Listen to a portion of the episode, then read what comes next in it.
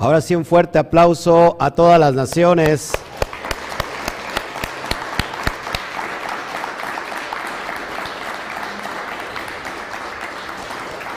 Si me pueden checar el audio, por favor, que todo esté excelente, mientras saludamos a todos desde esta plataforma, desde esta comunidad CAMI, Keilah Mundial, a todas las naciones, y les decimos un fuerte Shabbat, Shabbatón, a la cuenta de 3, 1, 2, 3, Shabbat, Shabbatón.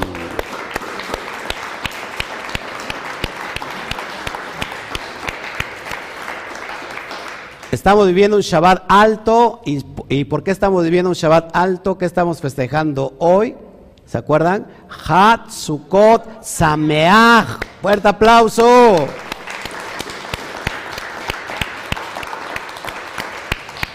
Que se escuche la comunidad de Cami, que está aquí físicamente, un fuerte aplauso, un hurra, un aleluya, qué sé yo, hombre. Mm, está más...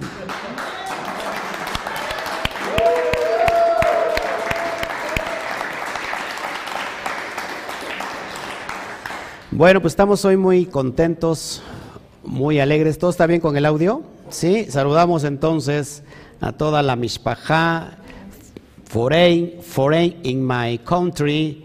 Shabbat Shalom dice, me, da, me saluda, y a toda la Mishpajá de Kami, significa Mishpajá, familia. Gracias, este, Stephanie Medina, gracias por tus comentarios. ¿Quién más? Yamel Pizzi, Shabbat Shabbatot. Chabat Chabatón, perdón, Consuelo González, New Jersey, Connie Montañez. Estoy saludando a todos los talmidín que ya se agregaron de una manera virtual. Eh, Rose, también de Estados Unidos, Luis Pérez, República Dominicana, Altagracia. Vamos a darle un fuerte aplauso a Alemania. Fuerte aplauso a Alemania.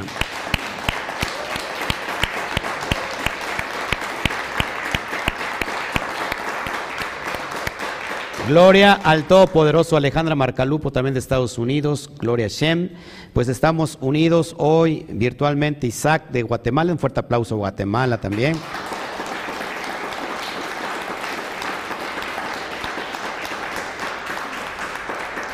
Héctor Colmenares, un gusto tenerte con nosotros. Luis Cabezas, eh, República, no, Costa Rica, un fuerte aplauso también a Costa Rica, ¿por qué no?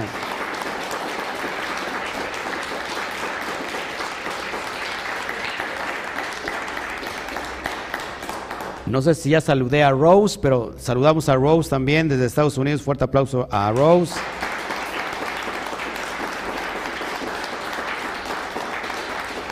Michelle Hernández, Gloria Shen, eh, Candy Mora, eh, gracias. ¿Quién más? Nelly Telles, también nos, ve desde Colombia. Un fuerte aplauso a Colombia.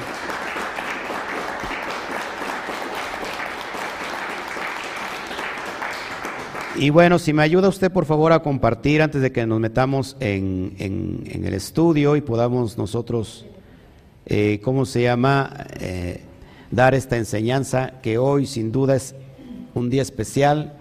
Como cada Shabbat, para cada uno de nosotros tiene que ser un día especial, ¿sí o no? Un día especial que hizo el Eterno y lo constituyó como eh, para día de reposo. Es el séptimo día y todo tiene que, y todo apunta con el 7, 7 tiene que ver con un número perfecto, un número que, abarca una totalidad. Eh, siete días, en siete días, en seis días hizo el Eterno toda su creación y al séptimo reposó. Génesis capítulo 2, verso 1 y 2 dice que Él guardó el Shabbat. Entonces, si Él guardó el Shabbat, ¿por qué nosotros no tendríamos que guardar el Shabbat? Si Él puso el ejemplo. Y tiene que ser un deleite porque es un día especial. Es un día, ojo, donde eh, eh, de una manera especial nuestra alma se encuentra en un nivel como ningún otro día, porque es un, es un, es un nivel de conciencia que nos conecta con el Eterno, con Hashem, en este día especial. Significa que todos los días no, hay conexión, todos los días hay conexión, por supuesto, pero este es un día especial. Y, y más cuando nosotros eh, se, se reúne o se junta, se une un Shabbat semanario con un Shabbatón, especial que también apunta con el 7. El 7 tiene que ver con la parte más alta del hombre. El, ¿qué, es lo que, qué es lo que posee el hombre en su cuerpo? ¿Cuál es la parte más alta física del, hombre? La cabeza, dos ojos, dos, eh, ¿cómo se llama? Fosas nasales, una boca y dos, dos oídos. Siete, y, está en la parte superior, ¿por qué? Porque el siete visiona. El siete es visionario, el siete es para mirar más allá. Y más ahorita que estamos conectados en un Shabbat alto, en una fiesta, la, fiesta número siete, el mes número siete. ¿Y qué anuncia esta fiesta? El, el milenio número siete. Así que, amados hermanos, todo conecta con el siete. Y, y una de las eh, señales, la, palabra señal en hebreo es ot, una de las señales que va a tener los Bene Israel en el, tiempo ya de la persecución, en el tiempo de, los tiempos finales, es precisamente la señal que se establece, una de, una de esas señales se establece guardando el Shabbat.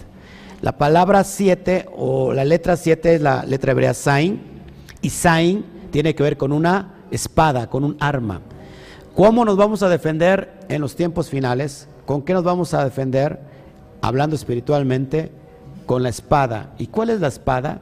La espada que sale de la boca de Yeshua cuando Él esté eh, regresando es la Torah. Así que si usted está interesado en ser sellado, uno de los de la, de la marca o de la señal que es en hebreo ot, que tiene una alef y una taf, es precisamente que estemos guardando sus pactos. Así que bienvenidos a todos, gracias por sus comentarios. Qué bueno que están con nosotros, Cristobalina Díaz, desde Venezuela. Fuerte aplauso a Venezuela, ¿por qué no?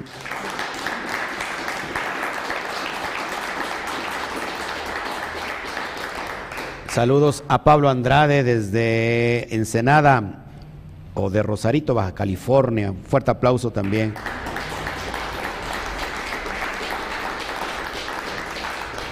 Saludamos a Alberto Ramos. Qué bueno que estás con nosotros, Alberto Ramos. Está aquí en, Río Blanco también. Gloria al Eterno.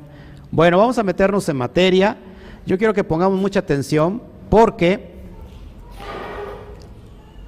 ¿qué, habíamos comentado? Que cada fiesta, que cada, que cada moed, ¿qué significa moed? bueno, se ha, se ha traducido como fiesta, pero en realidad es un tiempo señalado. ¿Sí? un tiempo señalado, una cita. Cada cita que nosotros hacemos es un repaso. ¿Por qué? Un ensayo. ¿Por qué? Porque vamos a vivirlo de una forma literal. Entonces es necesario que conozcamos todos, todos aquí la riqueza de lo que se encuentra, de lo que se halla en cada moed, en cada festival y este sobre todo es un gran festival que dura siete días y que estaremos viendo cómo desde la antigüedad, desde el tiempo del primer siglo de Yeshua HaMashiach, cómo se vivía, cómo se manifestaba, cómo se establecía. Y creo que eso nos va a abrir completamente el entendimiento y vamos a ir a más allá, más, más allá de lo que estamos viendo y que el fin de todo esto es que no solamente lo veamos como, como, un, como un ejemplo, que lo veamos solamente como una historia, sino que esto lo llevemos a cabo en nuestra propia vida. Amén, porque al fin de tiempo, vamos a ver al rato en la cita de Zacarías, que este festival, sobre todo de Sukkot y todos los demás, se van a estar celebrando año con año. Es decir, que para cuando venga el reinado milenial, entonces para nosotros sea algo tan habitual y el Eterno, ojo, el Eterno nos está educando desde antes. ¿Para qué? Para que en ese tiempo nosotros ya entendamos qué es lo que estamos haciendo. Así que eh, espero que, que, no se me duerma. Se va Chalón Carlos Lezama también desde, desde Costa Rica, si no mal recuerdo. Sí, fuerte aplauso a Costa Rica, por favor.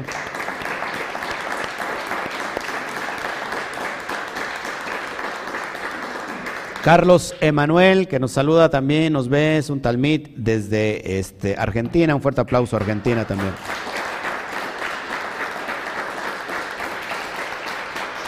Bueno, amados hermanos, ¿qué le parece si oramos? Oramos, ponemos, nos ponemos en, en conexión con el Todopoderoso, en la misma perspectiva. Padre, te damos a ti toda la gloria. Bendito eres, bueno eres. Hoy, Padre, que, que tú te gozas junto junto a todos tus hijos obedientes que han escuchado el llamado y que han dicho, sí Padre, estamos aquí listos para estar contigo, para reunirnos en esta santa convocación que tú estableciste, Padre, y que es Olam, que es eterna, y que hoy nos estás llamando. Gracias por todos los Bene Israel que has estado llamando por nombre desde todos los puntos cardinales de la tierra, desde los cuatro puntos cardinales de la tierra, y les has confirmado en su corazón qué es lo que tienen que hacer. Gracias, Padre, por el remanente que habrá de venir en los tiempos postreros, que se está levantando ahora, papá.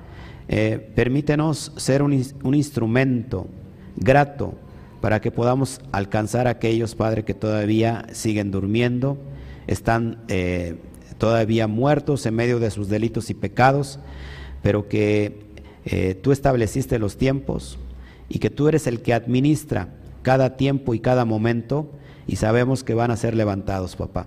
Así que desde ya te doy gracias y damos gracias por toda nuestra familia que todavía no llega, pero sabemos que va a llegar, que estamos aquí dispuestos haciendo brecha, papá, por nuestros hijos y por los hijos de nuestros hijos, que ellos conozcan la verdad y como dijo nuestro rabí Yeshua HaMashiach, la verdad nos hará libres. Y hoy, Padre, estamos viviendo en libertad, como lo declaraba Melech David, eh, andaré en libertad por siempre y para siempre, porque he guardado tus preceptos, he guardado tu ley. Y así nosotros nos sentimos hoy, papá, andando en completa libertad.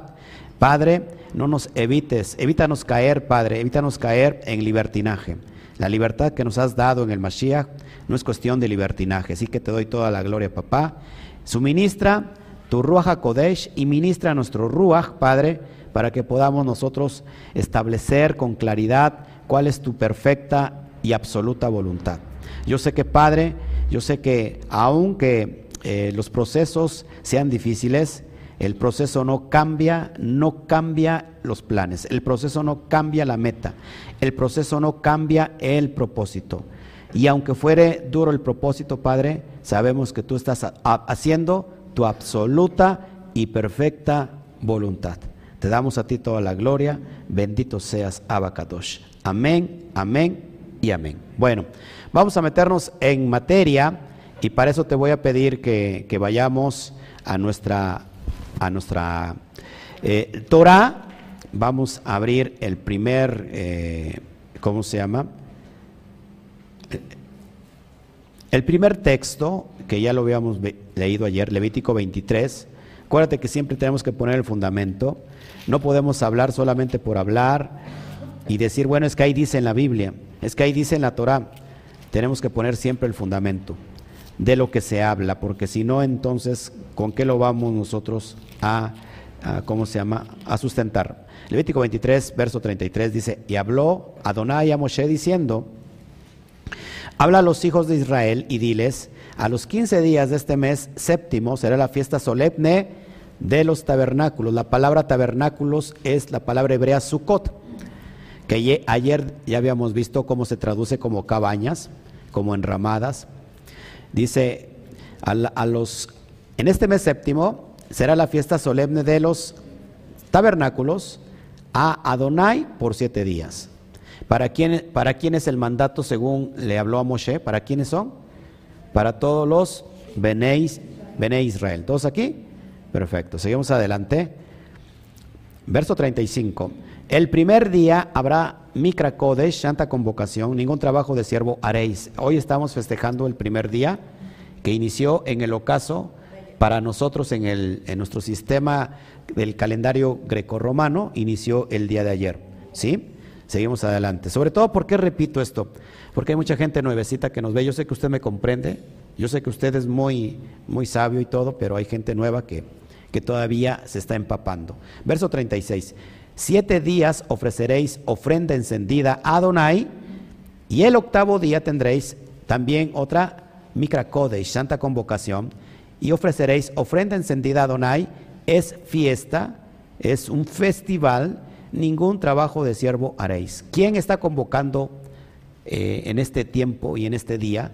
¿Quién es el el que convoca? ¿El pastor? ¿Los pastores? ¿Un grupo de religiosos? ¿Un grupo denominacional? ¿Quién convoca? El Padre eterno, ¿sí? ¿Y a quién está llamando? A sus hijos, a sus hijos. Los que no son sus hijos, pues no vienen porque no son sus hijos, pero Él está llamando a sus hijos. Seguimos adelante.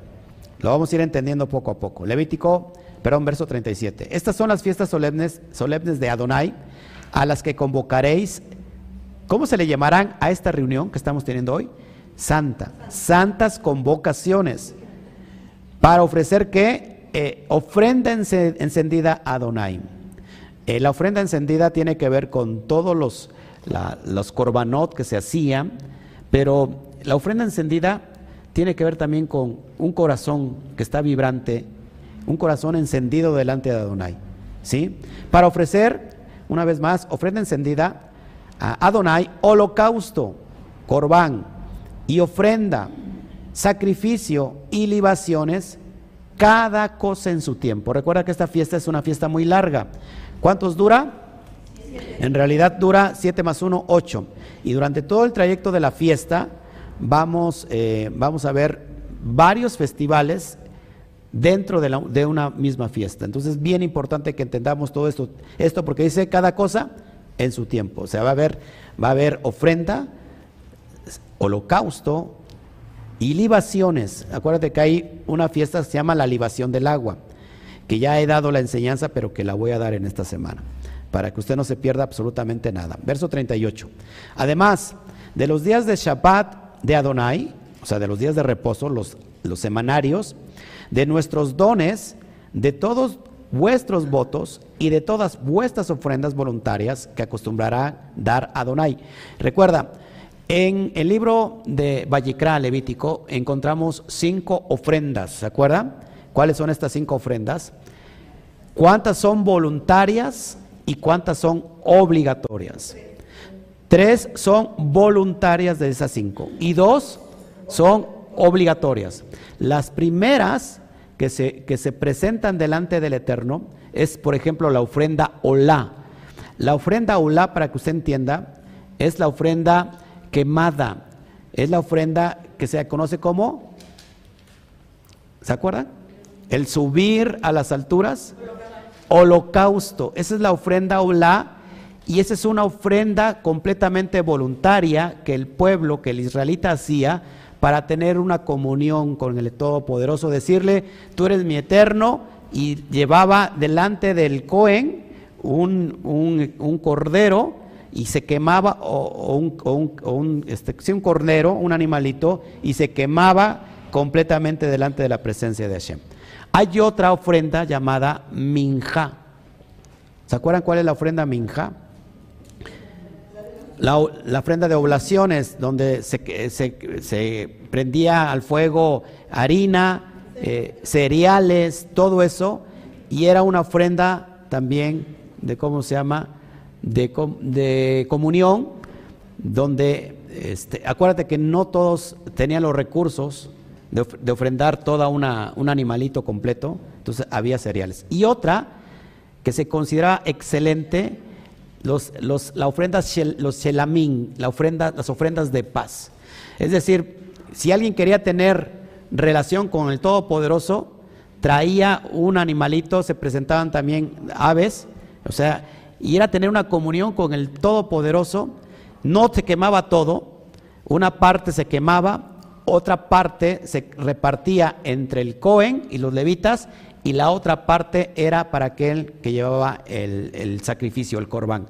Y eso se llama ofrendas de paz, decir, Padre, yo estoy en paz contigo, yo quiero hacer de mi voluntad, porque nadie me está obligando esta ofrenda.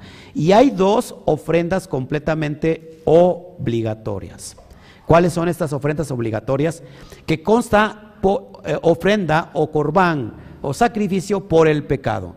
Cuando un, cuando un israelita cometía el pecado, de ignorancia, todos cometemos pecado de ignorancia. ¿Qué hacía? Venía ante el Cohen Gadol y presentaba la ofrenda Hatat. La ofrenda Hatat es la ofrenda por el pecado de ignorancia, es lo que significa. Hatat por el pecado de ignorancia. Y había otra ofrenda exactamente igual, obligatoria, que no se llamaba Hatat, ¿se acuerdan cómo se llamaba? No, acuérdate.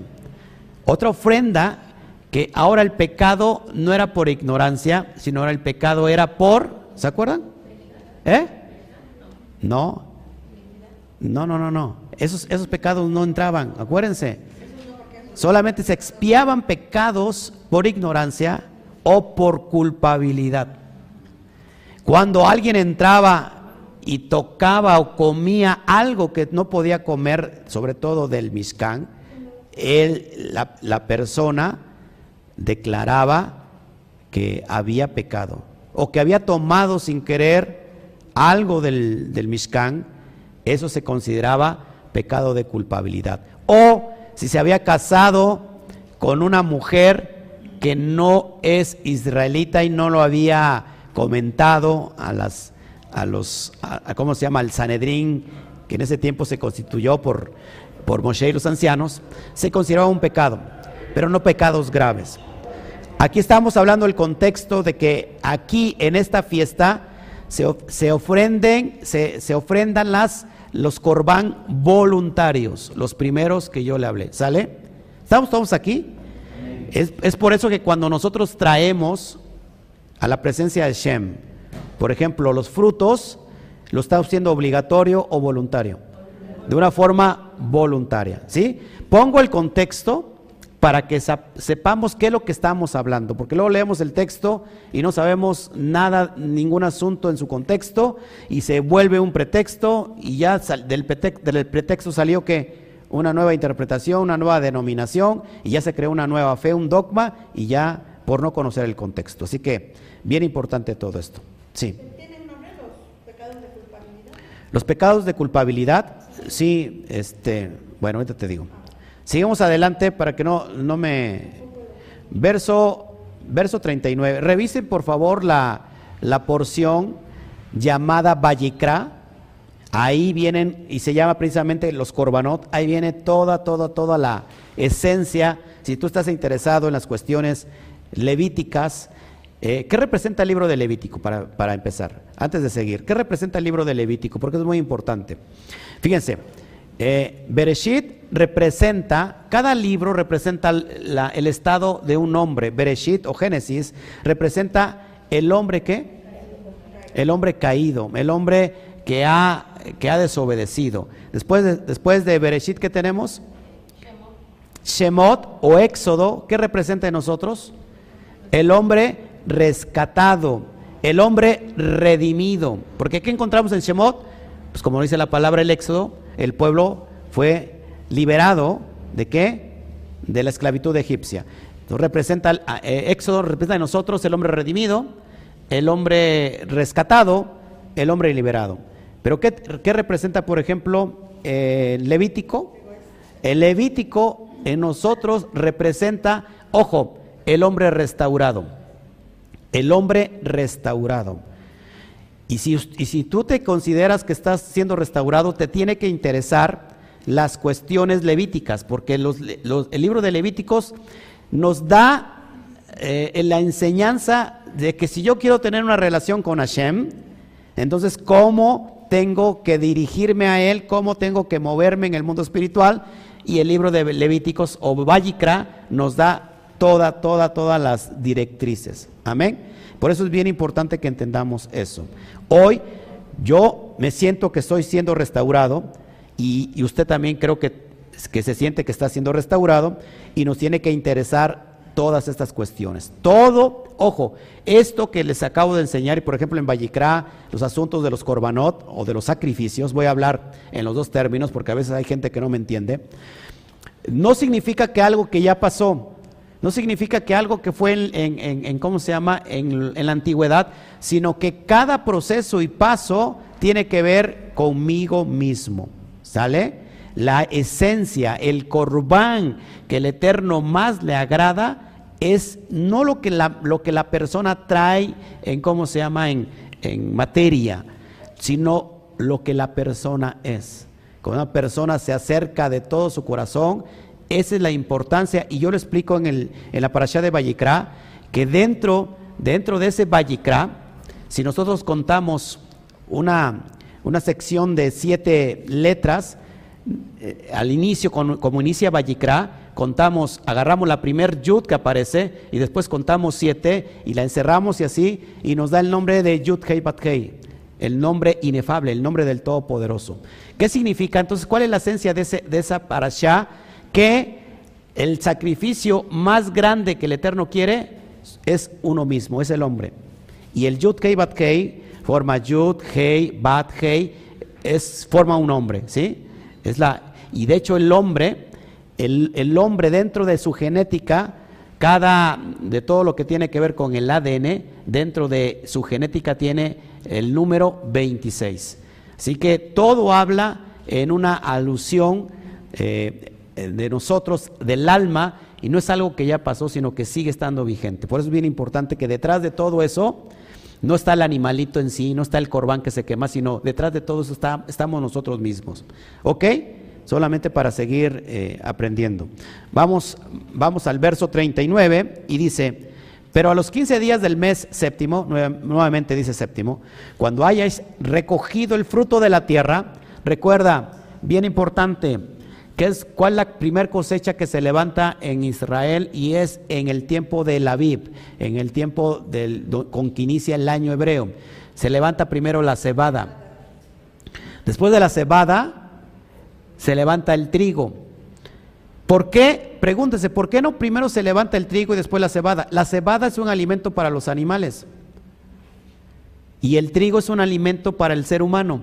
¿Por qué no se levanta primero el trigo en los primeros frutos, en el primer reshit, y no se levanta este, el trigo y no y por qué se levanta la cebada y no el trigo?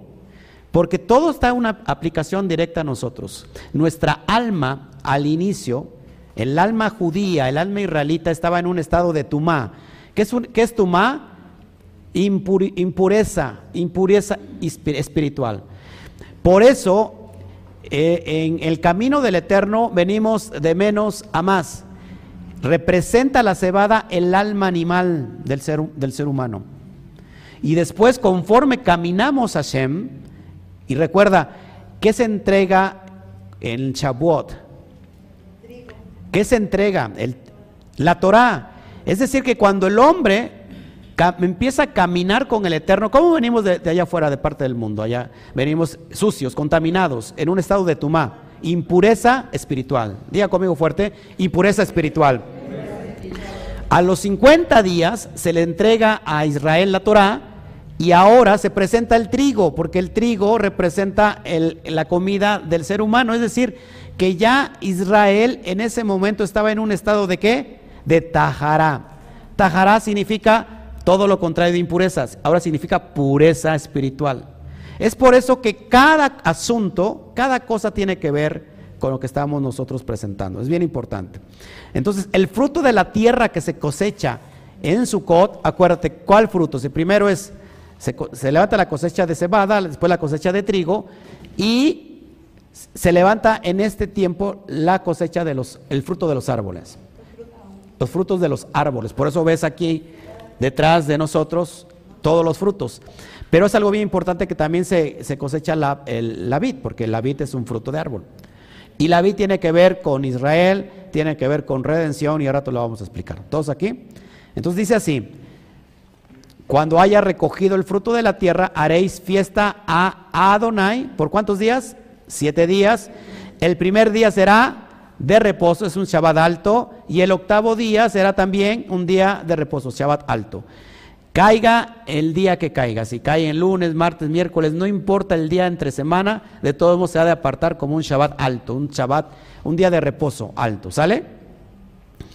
Seguimos adelante, verso 40, y tomaréis el primer día ramas con fruto de árbol, que ahorita lo vamos a ver, de, árbol hermoso, ramas de palmeras, ramas de árboles frondosos y sauces de los arroyos, y os regocijaréis delante de Adonai, vuestro Elohim, ¿por cuántos días nuevamente? Por siete días. Verso 41, y le haréis fiesta a Adonai, ¿por cuántos? Por siete días, cada año será estatuto perpetuo, es decir, será para siempre. Por vuestras generaciones, en el mes séptimo lo haréis. ¿Cuántas veces se repitió siete? Pues muchas veces. Verso 42, Nuevamente, y en tabernáculos habitaréis. Es decir, en, la, en los, en los, en los Sukkot habitaréis siete días. Todo natural de Israel habitará en Sukkot, en tabernáculos. Amén. Importante. Verso 43. Para que sepan vuestros descendientes que en Sukkot, en tabernáculos, hice yo habitar a los hijos de Israel cuando los saqué de la tierra de Egipto, yo Adonai vuestro Elohim. ¿Por qué hacemos esto? Como un, estado de remembranza. Porque estamos recordando que nuestros antepasados y nuestros padres habitaron donde? En casas como nosotros, en tiendas en el desierto. ¿Ok? Para eso lo hacemos como unos, eh, ¿cómo se llama? Unos preceptos edot. Edot que significa eh, una mitzvah, un mandamiento que realizamos cuando hacemos una remembranza. Eh, hoy estamos haciendo la remembranza de que nuestros pasados habitaron en el desierto. Amén. Seguimos adelante. Verso 44. Me fui. Ah, no, siga ahí. Verso 44. Así habló Moshe a los hijos de Israel sobre las fiestas solemnes de Adonai. ¿Qué me pasó aquí? Creo que me. ¿Sí seguimos en vivo? ¿Sí? Ok. Seguimos adelante entonces. Vamos a ver la palabra suka.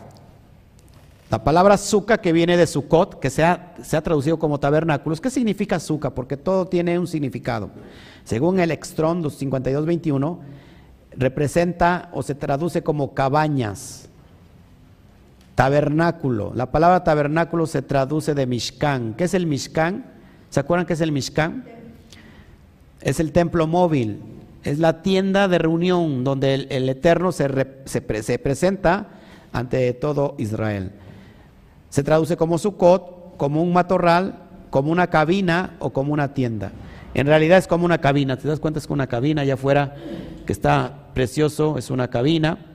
Eso es lo que representa la palabra suka, que ayer vimos que es, que la misma palabra en el texto griego de la Brit Kadashah en Lucas 2 que se traduce como, ¿se acuerdan? ¿En qué, nació el niño? En un pesebre. La palabra pesebre es un azúcar. Amén. Sigamos adelante. Vamos a Génesis 33, Bereshit 33, verso 17. Es la primera vez que aparece la palabra Sukkot. Y dice así, y Jacob fue a Sucot y edificó allí casa para sí e hizo cabañas, la palabra cabañas es Sucot, para su ganado. Por tanto, llamó el nombre de aquel lugar Sucot, es decir, cabañas. Amén. Y esto es bien importante porque en la Torah todo se repite, todo es cíclico. Y mira que qué importante que esa es una alusión en realidad al Mashiach. El Mashiach tenía que nacer en un azúcar. Jacob, asimismo, eh, representa a Israel porque aquí se le cambia el nombre y se le da el nombre de Israel. A Jacob, ¿sí? Israel. Entonces, en un capítulo anterior, si nosotros, eso lo, lo, analízalo después, en el capítulo 32 hace referencia al cara a cara. Recuerda que cada vez que tú ves el cara a cara o la palabra hebrea peniel, aquí está representando, ¿qué fiesta está representando? El Yom Kippur. Es decir, en el capítulo, estamos viendo el, el, capítulo 33, pero en el capítulo 32 habla, hace una referencia al cara a cara, es decir, Yom Kippur. Mucha gente no sabe que Abraham celebró Sukkot. Mucha gente no sabe que Abraham guardó la Torah. Y te, estoy enseñando que antes que se estableciera todo esto, ya vemos desde Génesis haciendo referencia a las fiestas. Entonces, capítulo 32, 30 hace referencia al Yom Kippur. Y dice así, y llamó Jacob el nombre de aquel lugar Peniel, Peniel, porque dijo, vi a Elohim cara a cara y fue librada mi alma. Nótese usted, por favor, la conexión, porque esto es para para personas que están muy interesados en su salvación. Vi cara a cara y fue librada mi alma. Recuerda que el Yom Kippur, el gran día, el día terrible, el día temible, el día del último chofar, o del, perdón, del gran trompetazo, nuestra alma va a ser librada, porque vamos a ver cara a cara, si es que nosotros estamos guardando los estatutos. Eso lo vemos solamente para hacer referencia que ya desde Génesis, ¿cuándo se dio la referencia de guardar las fiestas? ¿Cuándo se dio? ¿En qué libro se da? ¿En qué libro se da de guardar las fiestas? Pues Levítico, estamos leyendo Levítico. Te estoy haciendo referencia que desde Génesis, desde Bereshit, ya había referencia a las fiestas. ¿Sí? Por eso te lo, te pongo bien claro. Entonces, capítulo 30, en el 33 estamos hablando, haciendo una referencia a Sukkot. En el capítulo anterior, 32, hace una referencia a Yom Kippur. Sigo. Y en el verso 32, verso 31, bueno, aquí vamos a hacer referencia a Sukkot. Y mira, eso es bien importante. En el verso, en el capítulo 32, verso 31 dice, y cuando había pasado Peniel, le salió el sol y cojeaba de su cadera. ¿Te acuerdas cuando peleó con el, con el Malaj? ¿Cómo salió Jacob? Rengo, como un hermano que ya se fue. Bueno, pero así salió, así salió este, y no porque haya peleado con el Malaj, ¿no? del Eterno. Así salió este Jacob le salió el sol. Ojo, ojo, porque cuando dice le salió el sol, hace una referencia al día de Sukkot. Vamos para allá. Y paralelamente al sol que entonces brilló y sanó a Jacob, también el Mashiach va a brillar. Ojo que el sol está conectado con el Mashiach. Va a brillar en Sucot con todo su esplendor para librarnos del exilio. Esto es impresionante. Tenemos que conocer el ciclo de la luna para que no le cuenten que la luna es de a queso, de, de a peso o de queso, ¿cómo es? Que no le cuenten que la luna es de queso, aquí tienen sus parashot de a peso, no, no es cierto. La luna nueva que es el inicio de Rosh Hodesh. ¿Qué significa Rosh Hodesh? Cabeza de, perdón, Rosh Hodesh significa cabeza de mes.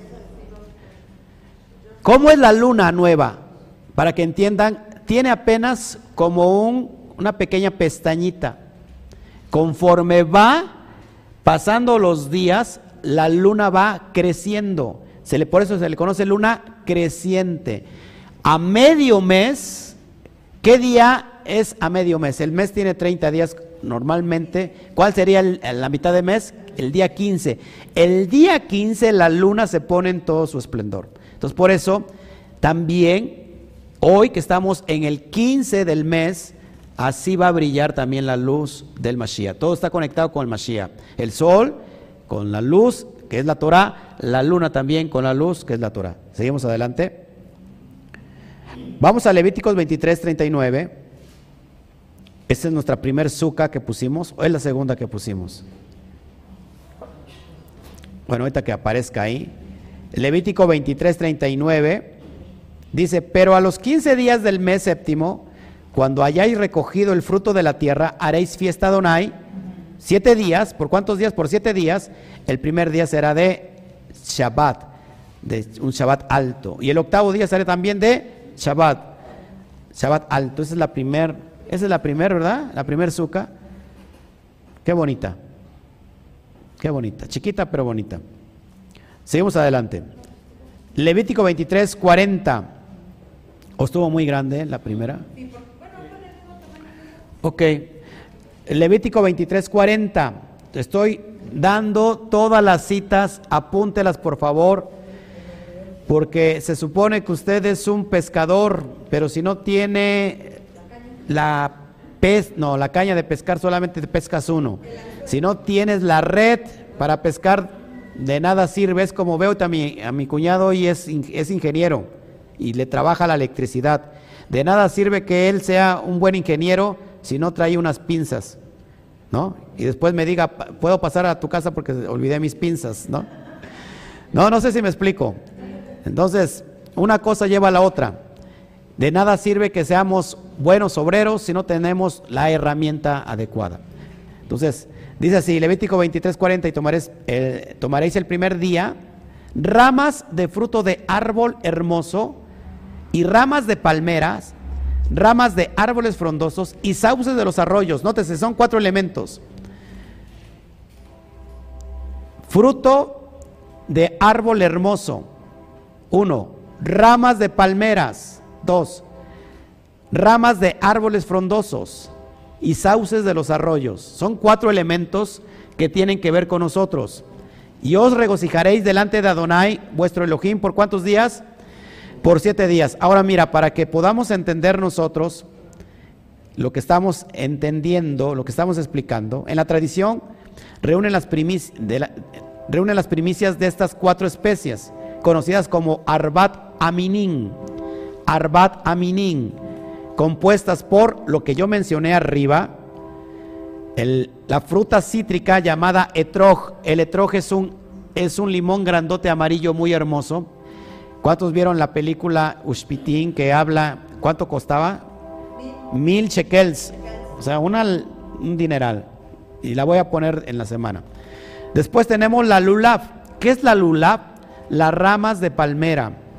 Que el primer año trajimos muchas palmeras, ¿no? y después para sacar todas las palmas ya. Después tenemos otro elemento conocido como adasim, que son las ramas del mirto. Todos esos elementos los tenemos aquí, menos el etrojo, menos ese limón especial. Y por último tenemos los arabot. Arabot son las ramas del sauce, y ahorita las vamos a explicar todas estas. Repito, etrog, lulaf, adasim y arabot. Esas esas especies que usted ve en la pantalla son cuatro tipos de hombres, cuatro tipos de personas. Y la vamos a explicar por qué en la tradición se toman estos elementos, lógico, tomados de aquí, ya se está viniendo el frío, tomados de aquí, ¿cómo se llama? Del texto de la Torah de Levítico 23:40, y estas se mecen, que ahorita lo vamos a explicar, se mecen a los cuatro puntos cardinales de la Tierra y es en referencia a lo que les voy a comentar. Todos hasta aquí estamos bien. Lo que usted ve en pantalla es todo el conjunto de estos cuatro elementos. El fruto representa la Torah. En nosotros sería la aptitud.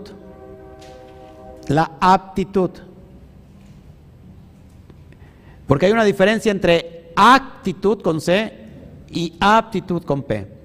Entonces el, entonces, el fruto eh, representa la Torah y en nosotros representa la aptitud. ¿Qué es tener aptitud? Capacidad. El aroma representa las obras y en nosotros representa la actitud los frutos de Roja Kodesh. Una persona puede tener mucha, mucha aptitud, pero sin nada de actitud. Es decir, es alguien que está preparado, pero que no ata ni, ni desata. Todo en la vida es un equilibrio y vamos a ver por qué es importante el equilibrio. Aunque a veces es preferible tener mucha actitud, porque después de eso viene la aptitud. No sé si me explico. No se nace siendo, sino se, se hace haciendo. No sé si me explico. Se capacita. Entonces, la rama de palmera, la rama de palmera tiene buen sabor, porque la, palmera tiene un fruto llamado dátil. Tiene buen sabor, pero ese fruto no tiene aroma. Es como el hombre o la mujer que tienen Torah, pero que no tienen obras. ¿Le vale eso? Es como el hombre o la mujer que tienen Torah, pero que no tienen obras, es decir, no tienen obediencia de la Torah, es decir, que solamente son oidores de la Torah. Y no, no son los oidores de la Torah, de la ley, los que serán justificados delante de Adonai, sino los hacedores de la ley serán justificados. Romanos 2, verso 13. ¿Todos aquí?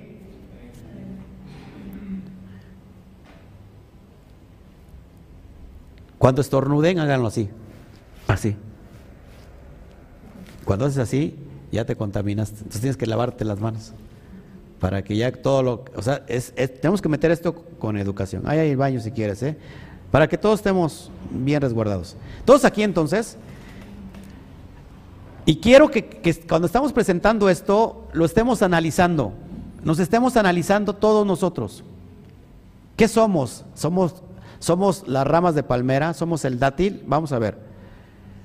Seguimos adelante. El etrog, el limoncito ese, tiene un buen sabor. O sea, es un fruto que tiene un buen un sabor y qué? Y un agradable aroma. Huele delicioso, riquísimo. Esto representa al hombre o la mujer que tiene Torah y que tiene buenas obras. ¿Cuántos limones hay aquí y no amargos y agrios? Entonces el etrog tiene buen sabor y tiene buen aroma, es decir, tiene Torah y tiene frutos. ¿Cuántos de aquí tenemos Torah y tenemos frutos? Ajá. Otro elemento, los ramos de mirto. Las ramas de mirto tienen agradable aroma, huelen rico pero no tienen sabor. ¿Por qué? Pues porque no tienen fruto. No tienen fruto, o sea, solamente las ramas huelen rico, pero no tienen frutos. ¿Qué representa? Al hombre o la mujer que tiene buenas obras, pero que no tienen Torah. Eso está mejor todavía que los de las ramas de palmera. ¿Por qué? Porque, ¿se acuerdan de los libros que se abren? Se abren en, en perdón, en Yom Kippur, ¿se acuerdan? Se abren tres libros de los Beinonim, de los Sadikin y Reshain. Estas ramas de mirto son aquellos gentiles que todavía no tienen la Torah, no la conocen, pero ¿qué es Torah para ellos? Su propia conciencia.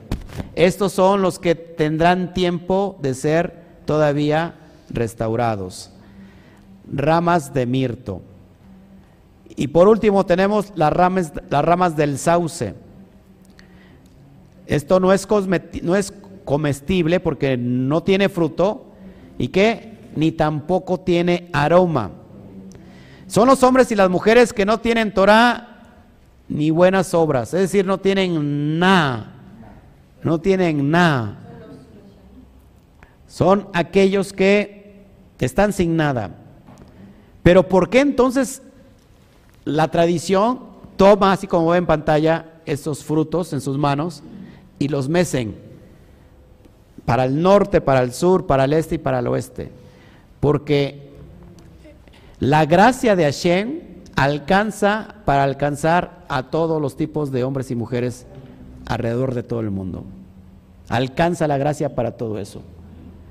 ¿Cuál es, cuál es la analogía aquí? ¿Cuál es el mashal?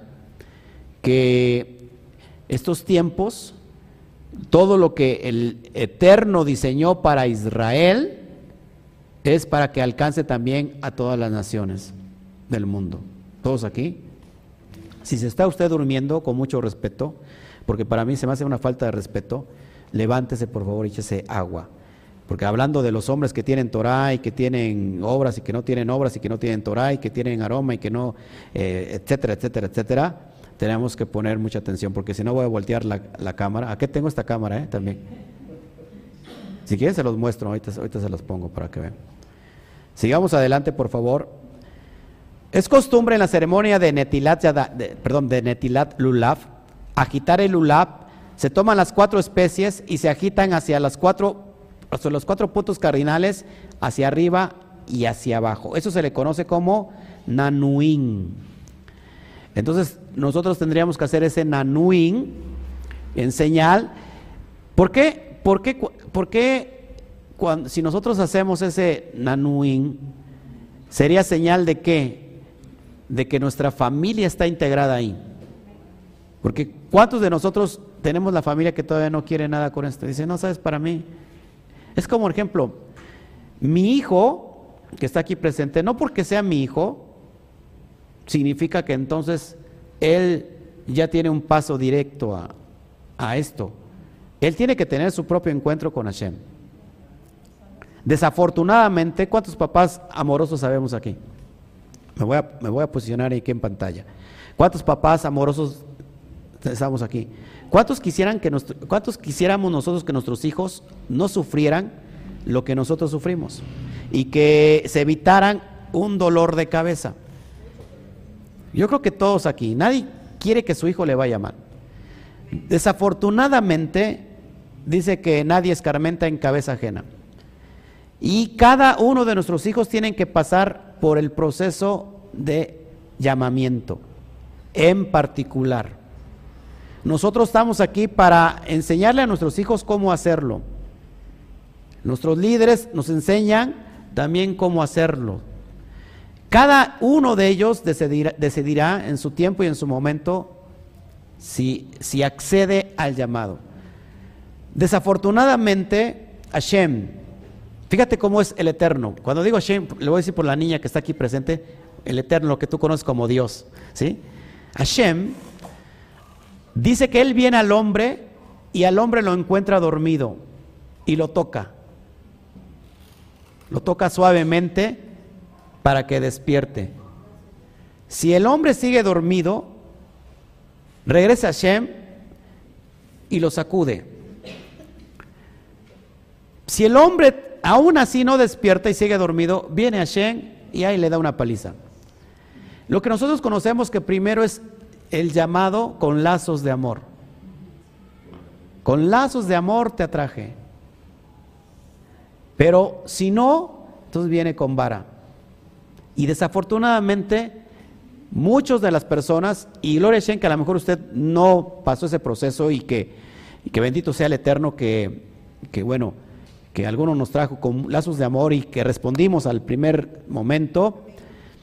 Pero ¿cuántas personas no quieren conocer al Eterno cuando están en una cama de hospital, muriéndose, en una prueba, sin un, sin un miembro, eh, paralíticos?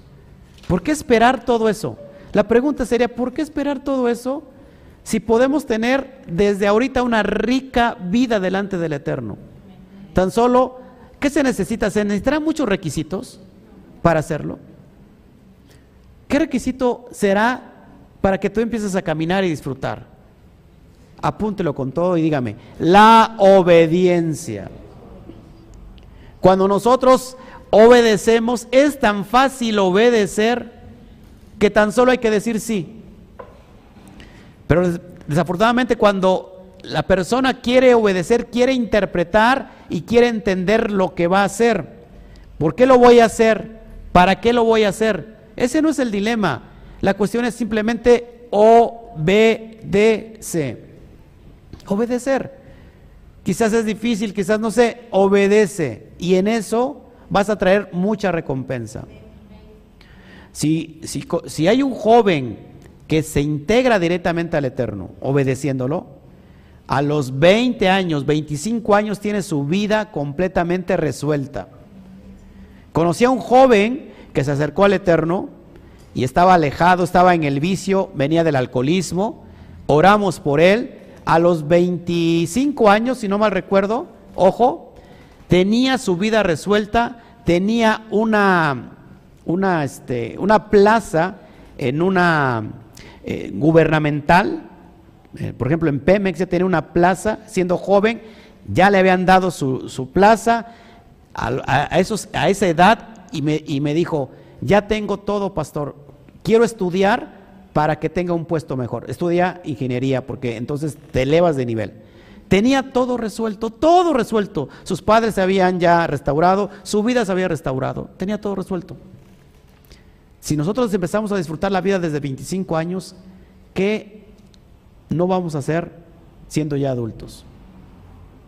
Pero a veces aplicamos el famoso te lo, te lo dije. ¿A quién le gusta escuchar el te lo dije? A nadie, ¿verdad? Porque cuando, alguien, cuando nuestros padres dicen, ¿ves? Te lo dije, ahí va la cantaleta otra vez.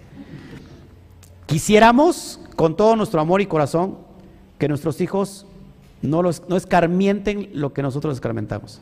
Pero al fin de cuentas, cada ser humano es una individualidad y a ellos les pertenece, su decisión. Pero si lo pueden hacer hoy, hacer hoy caso a lo que el Eterno está ministrando, entonces van a ahorrar mucho, mucho se van a ahorrar. A mí me hubiera gustado empezar a los 25 años. Yo por eso siempre digo que tengo 25 años, 20 siempre. Me hubiera gustado iniciar más joven, porque en este tiempo, ¿qué no tendría yo? Pero el Eterno siempre sabe los propósitos de cada quien. A lo mejor voy a ser como Abraham, que duró 100 años. A los 100 años tuvo su, su Isaac. Y mi esposa tiene 90, y 90 años. Ella ya me, se adelantó tantito, pero allá vamos a llegar. No es cierto, mi amada la, amamos. Seguimos entonces, todos hasta aquí. Por eso cada vez que nosotros levantamos, levantamos y agitamos ese lulab, hacemos un nanuín, ¿sale? Seguimos adelante. Todas estas cuatro especies, fíjense, requieren un exceso de agua para su crecimiento. Todo lo que yo te mencioné, requieren un exceso de agua para su crecimiento. Por eso, al agitarlas hacia todas las direcciones, se pide del Eterno, así como estas cuatro especies no pueden existir sin el, riego, sin el riego debido, asimismo todo el mundo requiere del agua. ¿Y cuál agua? El agua de la Torah. Todas esas especies requieren en exceso el agua para que se dé su crecimiento. El ser humano requiere también de exceso de agua, de exceso de la Torah para el crecimiento espiritual. ¿Con qué, con qué, como dice el salmo, el salmista, con qué limpiará el joven su camino? Con guardar tu Torah. Dice también la Torah que nosotros enseñemos al niño, instruye al niño en su camino, la palabra camino es Derek y representa la Torah, y aunque fuere viejo, no se apartará de él. Nada de que tome sus decisiones. Quiero ser, es que quiero ser niña o quiero ser niño. No, no, no, no. O se es niño o se es niña. Hay personas que se sienten como niña siendo niño. Y hay personas que son niñas y se sienten como niño. Cuando usted nació, cuando usted nació, nació siendo niña o niño. ¿Ok? La estadística científica te demuestra, por ejemplo, hoy en la cuestión del COVID, que se han muerto tantas mujeres y tantos hombres. No dice medios hombres o medios mujeres. ¿Ok? Ahora, el niño, usted tiene, Véngame atención padres, porque eso estamos dando una clase de padres sin que usted, sin que sea una clase de padres. Cuando al niño, ¿qué es instruir al niño en su camino? Con los fundamentos, los principios y los valores establecidos en la Torah. Uno es responsable de enseñarle eso a los hijos. Y hay una promesa. Dice que aunque el niño fuere grande, es decir, cuando ya creció, va a tener sus experiencias. Pero eso lo va a regresar a guardar los preceptos de la Torah. Pero si usted dice desde pequeño, pues hay que respetarle al niño, ¿verdad? Que se explore, porque es bueno, según la, eh, no sé, la ciencia, que el niño se explore sus genitales. Y que se explore porque eso es bueno para él, que tenga sus, sus ¿cómo se llama? Sus desahogos. Es bueno para el niño, es bueno para la niña. ¿Y qué creen? Esto ha sido una aberración y estamos en los últimos tiempos, ¿sabe? ¿Sabe que en Holanda, por ejemplo, en Holanda ya, ya se legalizó, ojo, en Holanda ya se legalizó eh, la sofilia. ¿Qué es la sofilia? Relaciones sexuales con animales. Pero en Francia, ojo, en Francia se acaba de legalizar la relación con niños, la pedofilia, como algo legal. Dígame usted si es una aberración. El hombre, hay un hombre que se siente árbol y quiere le cobran dos millones por injertarse ramas. ¿no seré yo el hombre árbol? Porque el hombre se cree árbol y quiere, o sea, y nadie tiene derecho a juzgarlo y, tiene, y, tienen que respetarlo. ¿Por qué no nos creemos mejor santos? ¿Por qué no nos creemos sadiquín, justos, santos, kedushin? Y ahora sí no necesitamos ningún injerto más que un corazón nuevo. Un corazón ahora no de piedra, sino un corazón de carne. Pero hasta qué barbaridades estamos llegando. ¿Por qué? Porque al niño no le puedes decir nada, porque entonces ahora el niño es el que te demanda a ti. Y te dice, ah, si me regañas y si me llama la atención, ah, te, te voy a acusar con el DIF. Hágame usted el reverendo favor. Que las chanclas trauman al niño. Si usted viera qué traumado estoy. A mí las chanclas me sirvieron para mucho. ¿Quién no fue educado con chancla? ¿Quién no fue educado con cinturón? O con, con lo que le cayera ahí por la cabeza. ¿A poco se traumó? Hoy mírelo. Pero hoy los niños de, este tiempo tenemos que tratarlos con qué? Con pincitas. No, no seamos padres irresponsables. Enséñenos, enséñenos al niño, a los nietos, el camino. Hijo, hija, hay un camino por el cual tenemos que transitar. Ya una vez que tú enseñaste, te libra la responsabilidad. Porque un niño judío a los 13 años, 12 años, las mujeres, 13 años los varones, son mayores de edad? ¿Sabía usted eso? A lo mejor tu hijo Nacho pues ya se creyó lo de la idea de 13 años, ya es mayor de edad. ¿Por qué? Porque al niño desde pequeño se le enseña la Torah. Cuando ha llegado la etapa de madurez para el niño, el joven, a los 12, 13 años, ya es completamente maduro. ¿Por qué? ¿Qué arma tiene dentro de sí? La Torah para tomar sus mejores decisiones. Por eso se le conoce a los niños que hacen su bar mitzvah. Hijo, de, hijo de la, del precepto. Eso es bien importante. Amén. Seguimos adelante. Exactamente. Entonces, todas estas cuestiones, todos estos hombres necesitan el agua de la Torah. Esta ceremonia se lleva a cabo durante la recitación del Jalel compuesto de los Salmos 113, 118. Es como se hace en la tradición, lógico que lo, tomo como una información para que sepamos qué vamos a hacer. Y vamos a, dar eh, con la segunda parte de esta charla, de este estudio, Sukkot es de mucha alegría, por eso tenemos que estar alegres. Sukkot es de mucho, mucha, pero mucha, pero mucha alegría. ¿Usted se, alguna vez se alegró en Navidad o no? ¿Qué había en Navidad? Pues había regalos, había la nieve eh, y de, limón. ¿Qué nieve ni qué nada, no? Pero bueno, y los, pero era un ambiente supuestamente de alegría, ¿no? Se escuchaban los villancicos. Mi abuela materna, que en paz descanse, espero yo, este, hacía su, su nacimiento mega, ultra, archi, rete grande y, ahí poníamos los, todos los, lo que lleva un nacimiento y, el olor del pino, ¿no? Y no se alegró. No se alegró, por ejemplo, en el día de la independencia, que, que, ya no es tan independencia y que en realidad nunca fue el día de la independencia, sino fue el cumpleaños de, no recuerdo de quién, hay que saber de historia, que el 15 de septiembre nos vendieron como el, día de la independencia de la, de la, nación mexicana y que en realidad era el cumpleaños de alguien, de Porfirio Díaz, fíjate. Y que el cura no era tan cura, el cura Hidalgo no era tan cura Hidalgo, sino que tenía sus hijos. Y que era un movimiento no solamente de liberación, sino que también ese movimiento trajo muchas muertes por intereses políticos. O sea que la historia que nos están vendiendo a nosotros, ojo, aquí es bien importante que, que, analicemos esto, que despertemos. La historia que nos venden es una historia bonita, pero no es que no nos ponemos a investigar qué hay detrás de la historia. Lo mismo resulta con, con cada tradición pagana que te la venden muy bonita, pero no nos ponemos a investigar qué es lo que está detrás de eso. Y para eso está amados hermanos, la historia. El que no conoce la historia está condenado a repetirla.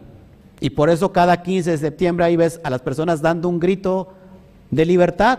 ¿Y dónde está la libertad? Digo yo. ¿No? Por eso tenemos que tener mucha conciencia. ¿No se alegró en qué fiesta?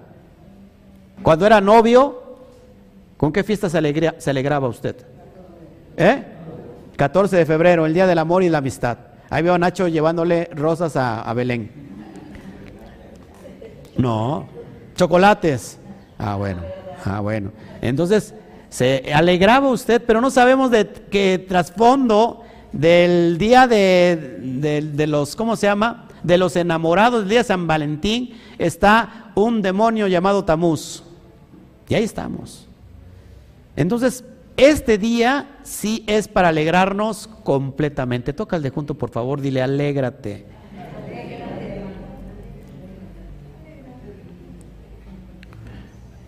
Creo que si yo iría yo a predicar a Guanajuato, hay un lugar donde hay un museo, creo que ahí habría más alegría que aquí, ¿eh?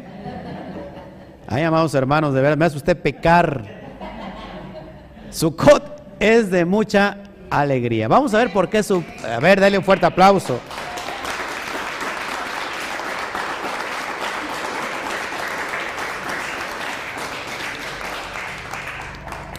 Sukkot es de mucha alegría, amén. Y así tenemos que alegrarnos. Perdón. Sigamos adelante.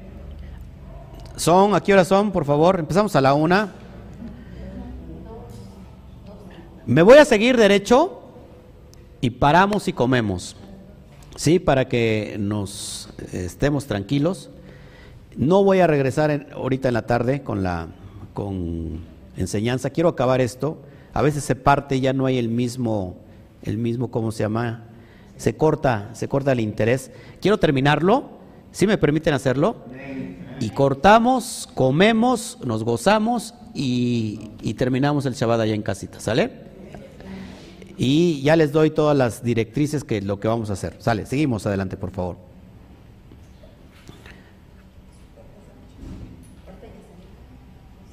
Vamos allá adelante. ¿Qué pasó aquí? Se me trabó. Ok. Vamos a Devarim, Deuteronomio 16, 13, 15. Vamos a ver el contexto de por qué, por qué la fiesta tiene que ser de mucha alegría. Verso 13, la fiesta solemne de los tabernáculos harás por siete días cuando hayas hecho la cosecha de tu era y de tu lagar. Verso 14. Y te alegrarás en las fiestas solemnes tú, tu hijo, tu hija, tu siervo, tu sierva, y el levita, y el extranjero, el huérfano y la viuda que vivan en tus poblaciones. Es decir, todo mundo que se qué, se alegrará, así como estamos nosotros bien alegres. Uh, bien. Uh, uh.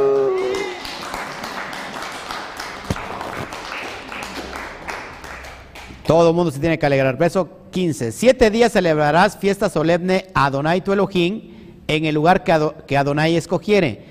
Porque te habrá bendecido Adonai tu Elohim en todos tus frutos y en toda la obra de tus manos y estarás verdaderamente alegre. Estarás verdaderamente alegre. Estarás verdaderamente alegre.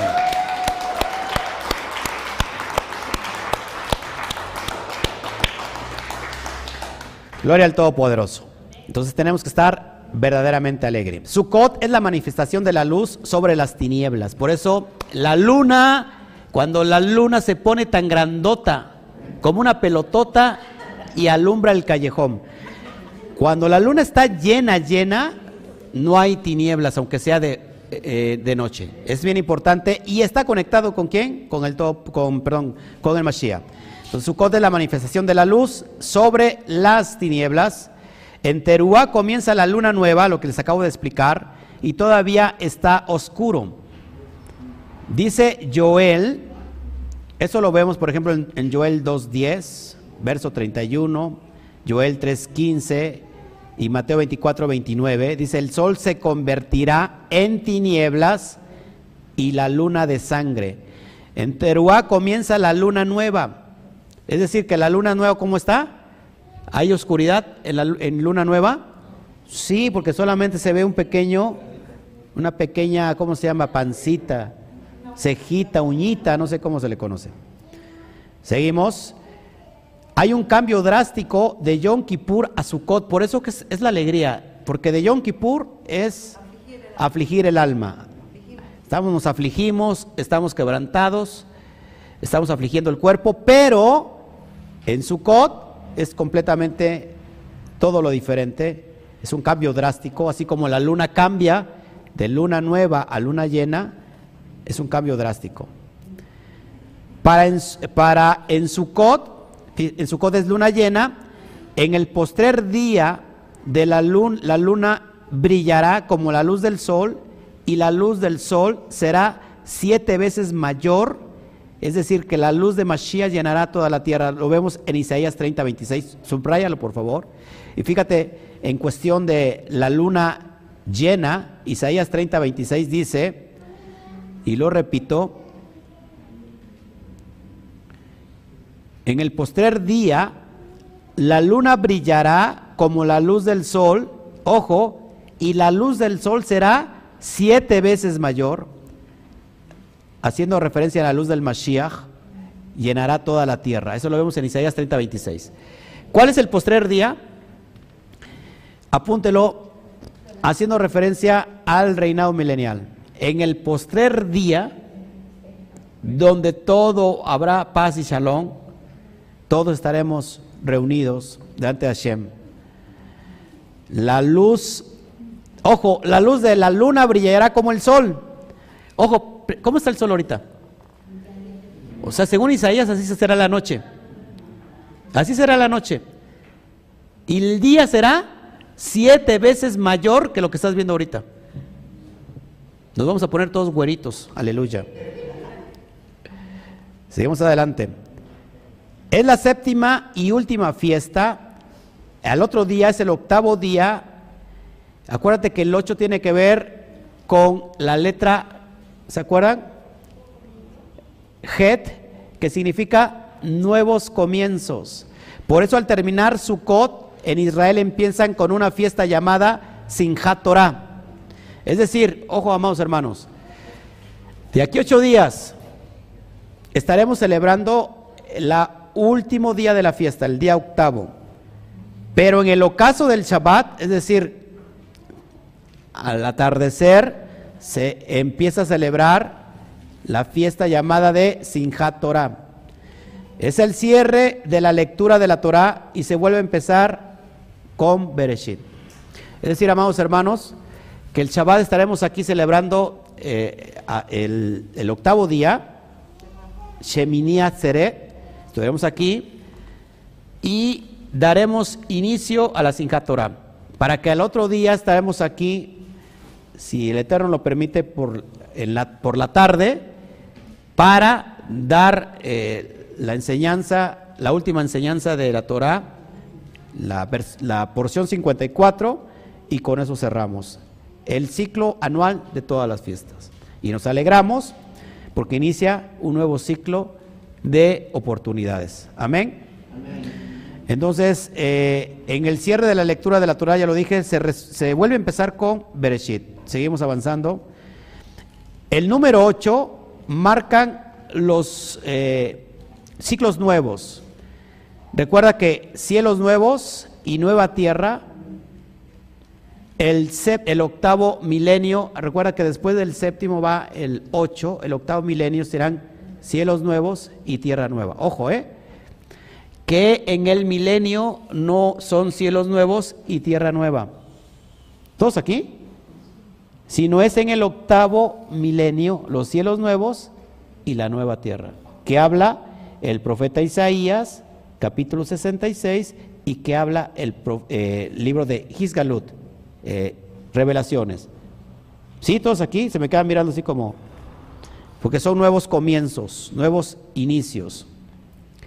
Sukkot tiene que ver, me, estoy yendo del stream, se me está cayendo el stream. Se me está cayendo. Permítame, por favor. Me estoy deteniendo con el string, espero que no nos saquen.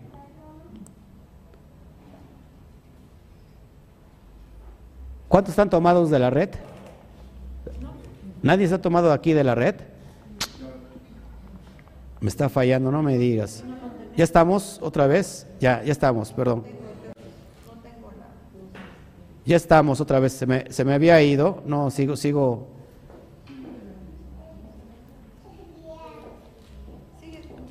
No, no puedo seguir. Sigo ahí. Wow, qué impresionante que nos falle hoy el, el internet. No sigo, toda, no sigo, ¿verdad? Por favor, chéqueme si sigo en vivo. Por favor, chéqueme si sigo en vivo. Si se está frizando, sí, sí, sí. Acá me está marcando con conexión ya. Por favor, chéqueme, por favor. Aquí me marca ya con conexión. Tengo problemas en el internet. ¿Estamos? ¿Sí ya? Ya estamos otra vez, perdón, perdón, ya estamos, ya estamos, ya estamos. Ok, entonces decía que en Sukkot tiene que ver eh, todo con siete, séptima fiesta del año, séptimo mes, siete días de duración, séptimo milenio y, y nos está marcando el milenio, ¿ok? Seguimos adelante. Ya casi estoy por terminar, ¿eh? Por favor. Si nosotros vamos al, a a Bereshit, capítulo 1, verso 1, que dice que en el principio, en el principio creó Elohim los cielos y la tierra. Bereshit para Elohim et Asamayin bet Aretz. ¿Cuántas, ¿Cuántas letras Aleph vemos ahí? Y lo vamos a marcar aquí, vemos una, dos, tres, cuatro, cinco, seis. Seis letras Aleph. La letra Aleph, ¿cuánto vale la letra Aleph? Uno. Aleph se traduce como uno. Después, la letra, por ejemplo, la misma Aleph, pero ahora con una fonética de Elef, vale mil. O sea, mil en hebreo se dice igual que se dice uno. En hebreo uno es Aleph y mil es Elef. Lleva las mismas letras, diferente fonética. Entonces, Bereshit, ojo, la creación nos habla de cuántos, de cuántos milenios? Seis milenios. Seis milenios y significa que después del sexto viene el séptimo milenio que es lo que estamos esperando en la Titlabo. El séptimo milenio es Sukkot, y después del séptimo, apunte conmigo y diga con todos bien fuerte, la eternidad. Después de Sukkot, la eternidad. Nuestros cuerpos serán transformados. Ojo aquí, porque hay gente que no cree en la eternidad como tal, ¿eh? Un grupo de judíos muy fuertes, hay secciones de judíos y sobre todo los cabalistas, saludos a todos los cabalistas que no todos me odian, algunos me quieren mucho, pero hay cabalistas que cuando alguien piensa, o judíos, cuando alguien piensa en la eternidad, no lo creen, es como una fe infantil. ¿Cuántos de ustedes creen en la eternidad? Todos son infantiles, así que por favor que pasen los maduros. No creen en la eternidad, no creen en, la, en la, vida por venir. Dicen que la, la, vida se vive aquí ya. Yo sí creo. Tanto es la forma literal como una alusión a nuestra vida. Amén. Entonces, el séptimo milenio Sukkot, después viene la eternidad. Y ya voy a terminar ahora sí con esta sección. Siete es el número clave. Siete es el número clave. En Sucot eran sacrificados, ¿cuántos toros? 70. ¿Qué representa 70? Las naciones. Es decir, que Israel se dio a favor de todas las naciones. Amén. Seguimos. En el milenio se seguirá celebrando Sukkot. Si tú dices es que, ¿por qué tengo que celebrar estas dichosas fiestas? Pues sí son dichosas porque son del Eterno.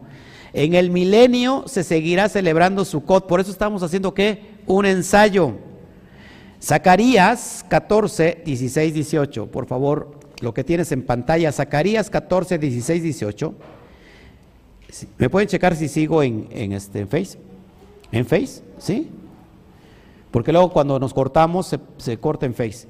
Y todos los que sobrevivieren de las naciones que vinieron contra Jerusalén, ojo, subirán de año en año para adorar al Melech, al rey, a, Adon, a Adonai Sebaot, y a celebrar la fiesta de los tabernáculos. O sea que en el milenio seguiremos que celebrando Sukkot. Ya así que mejor nos preparemos y estemos eh, familiarizándonos con cada evento. Amén. ¿Cuántos tienen hambre? Verso 17, y acontecerá que los de las familias de la tierra que no subieren a Jerusalén para adorar al rey, Adonai Sebaot, no vendrá sobre ellos lluvia. Es decir, ¿cómo estarán esas personas? Si no hay lluvia, lluvia es sinónimo de alimento. Si no hay lluvia, no hay cosecha, no hay alimento. Amén. Verso 18, y si la familia de Egipto no subiere y no viniere, sobre ellos no habrá lluvia, vendrá la plaga con que Adonai herirá las naciones que no subieren a celebrar la fiesta de los tabernáculos. Óigame, esto, aquellos que se nieguen, el Eterno enviará la plaga. Y hoy estamos tratando con una plaga, ¿no? Y podemos decir, ahora sí, ahí viene la plaga. Cuando dices, ahí viene la plaga, nosotros tenemos que estar celebrando el Sukkot. No sé si me explico, porque las plagas no son para el pueblo de Israel, las plagas son para las naciones gentiles, paganas, que no quieren absolutamente nada del Eterno. No sé si me explico. Seguimos adelante. El Mashiach vendrá a morar con los hombres en representación de Adonai.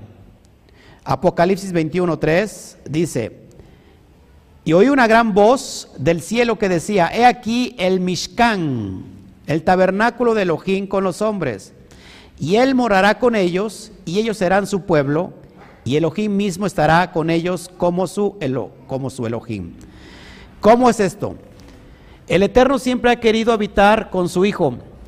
Él, él quiso que el, que el hombre le hiciera una morada específica para venir a habitar con él. Él no le interesa los templos eh, hechos de piedra, de, de, manos de hombres. Él quiere vivir y morar en cada uno de nosotros. ¿Cómo Él se va a manifestar a su pueblo? Lo mismo que sucedió con Moshe Rabenu, con Moisés. Moisés era el representante del Eterno y hablaba con el pueblo. ¿Quién, ¿quién dirigía a quién? ¿Moisés dirigía al Eterno o el Eterno dirigía a Moisés? El Eterno dirigía a Moisés y Moisés dirigía a la nación. ¿Qué va a pasar en el milenio? Que el Mashiach va a ser dirigido por quién? Por el Eterno. Y Mashiach nos va a dirigir a cada uno de nosotros. Amén. Seguimos adelante. Yeshua es la libación del agua del final de Sukkot, que eso después lo vamos a, tratar, pero solamente como una referencia te lo doy. El Mashiach es la libación del agua al final de Sukkot. Es bien importante. Juan 7, 37, 39. Acuérdate que la fiesta también se le conoce como la fiesta de Sukkot, se le conoce como el día último, el día postrero. Dice así, en el último y gran día de la fiesta, aquí está refiriéndose a Sukkot, Yeshua se puso en pie y alzó la voz diciendo, si alguno tiene de sed, si, alguien, si alguno tiene sed, venga a mí y beba. Verso 30 y, 9, y 38. El que cree en mí, como dice la escritura, de su interior correrán ríos de agua viva.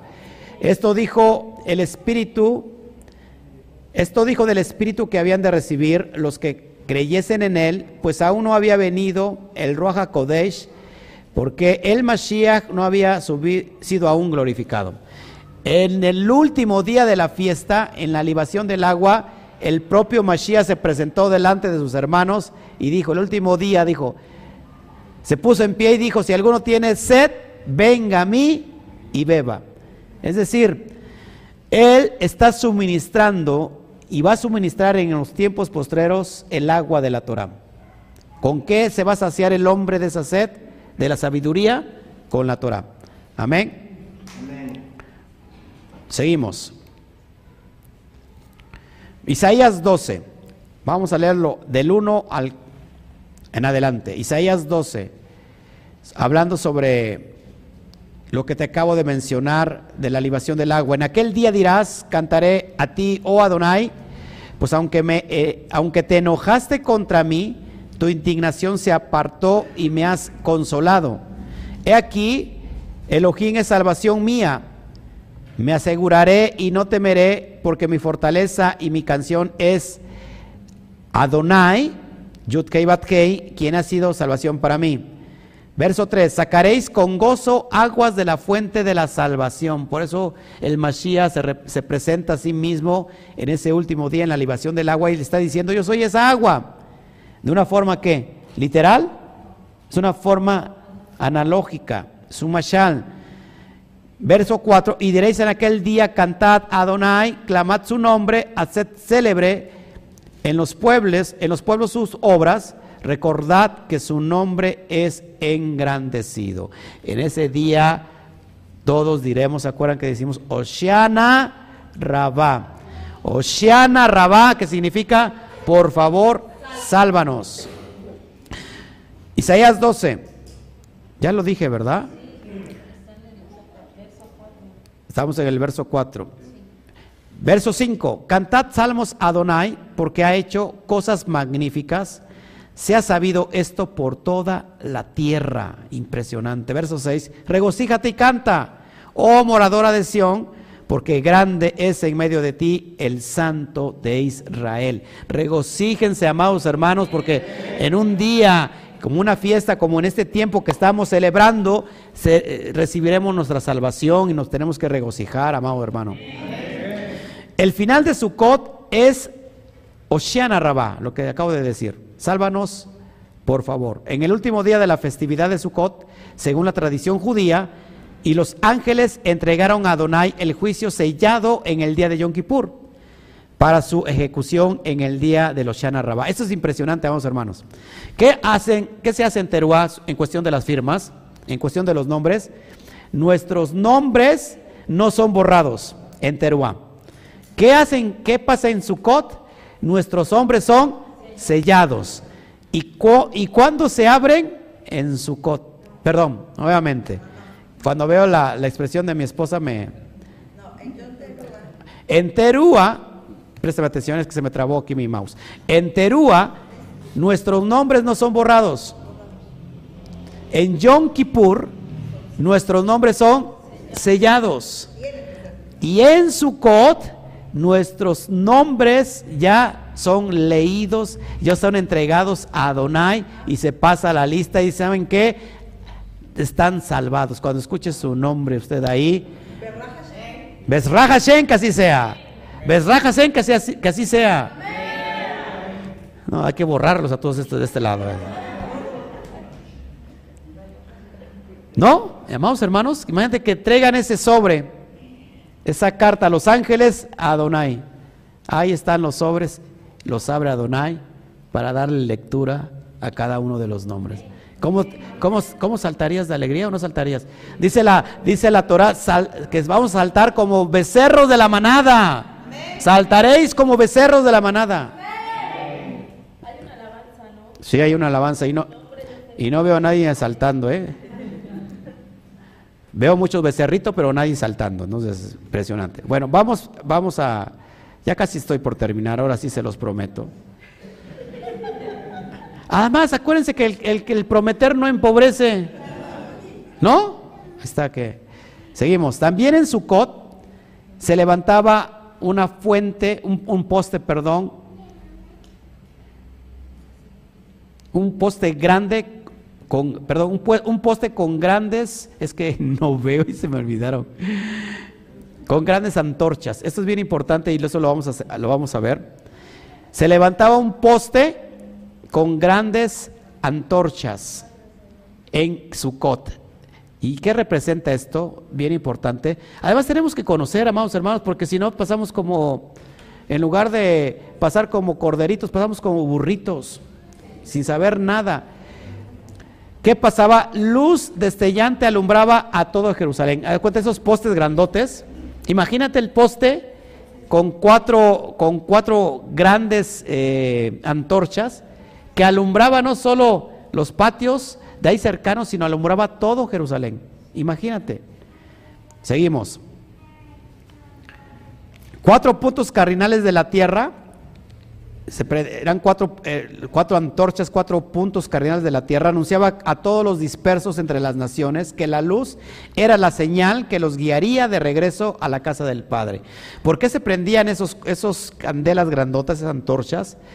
Para que las naciones voltearan a ver la luz y que esa señal dijera al hijo pródigo, es tiempo de regresar a casa. ¿A dónde? A Jerusalén. Entonces, los pebeteros se hacían, ojo, de vestiduras sacerdotales viejas. Cuando el Cohen Gadol entraba a ministrar delante de la presencia de Hashem, se vestía cuatro prendas, ¿se acuerdan? Esas prendas que ya eran viejas eran utilizadas para prender estos pebeteros grandísimos. Imagínate la idea que te da, lo que estás viendo en pantalla. Así el Mashiach es representado en este madero cuando cortaron en cuatro sus vestiduras para anunciar la luz a las cuatro esquinas del mundo. Cada, cada cosa es algo profético y simbólico. Juan 8:12 dice así, otra vez, Yeshua les habló diciendo, yo soy la luz del mundo, el que me sigue no andará en tinieblas, sino que tendrá la luz de la vida. Gloria a Hashem. Así que tenemos en el Mashiach la luz de la vida, que es el Todopoderoso. Y con esto termino, ahora sí ya, en verdad, diciendo qué significa Sukkot en la pictografía hebrea. Dice así, tenemos la letra Samech, Bab, Kaf, Baf, Taf.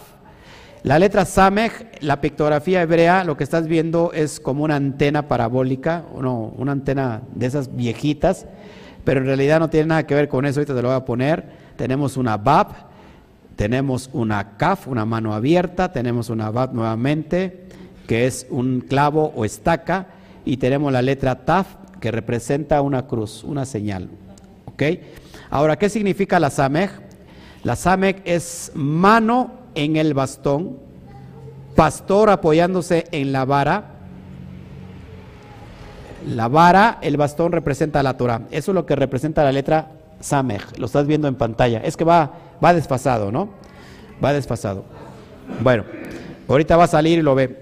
¿Qué representa la letra Baf? La letra Baf representa una estaca, un clavo. Tiene que ver con unidad. Y representa al hombre, porque vale cuánto? Seis.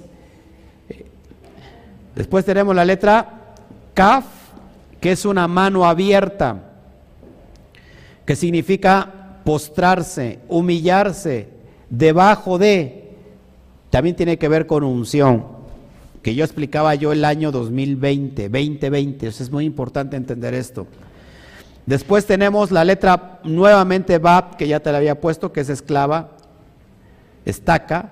Y por último tenemos la letra Taf, de la palabra Sukkot, que tiene que ver con una marca, con una señal, con un pacto. Ahora, si nosotros unimos todo eh, el significado implícito de la letra hebrea pictográfica y vamos a unir todos estos significados. Mira, mano en el bastón, pastor, estaca, unida, mano abierta, unida, estaca, clavo, marca, señal y pacto. Cuando nosotros, me, me espero tantito que lo tengan ahí en pantalla, ya la última, la última viñeta es lo último que doy.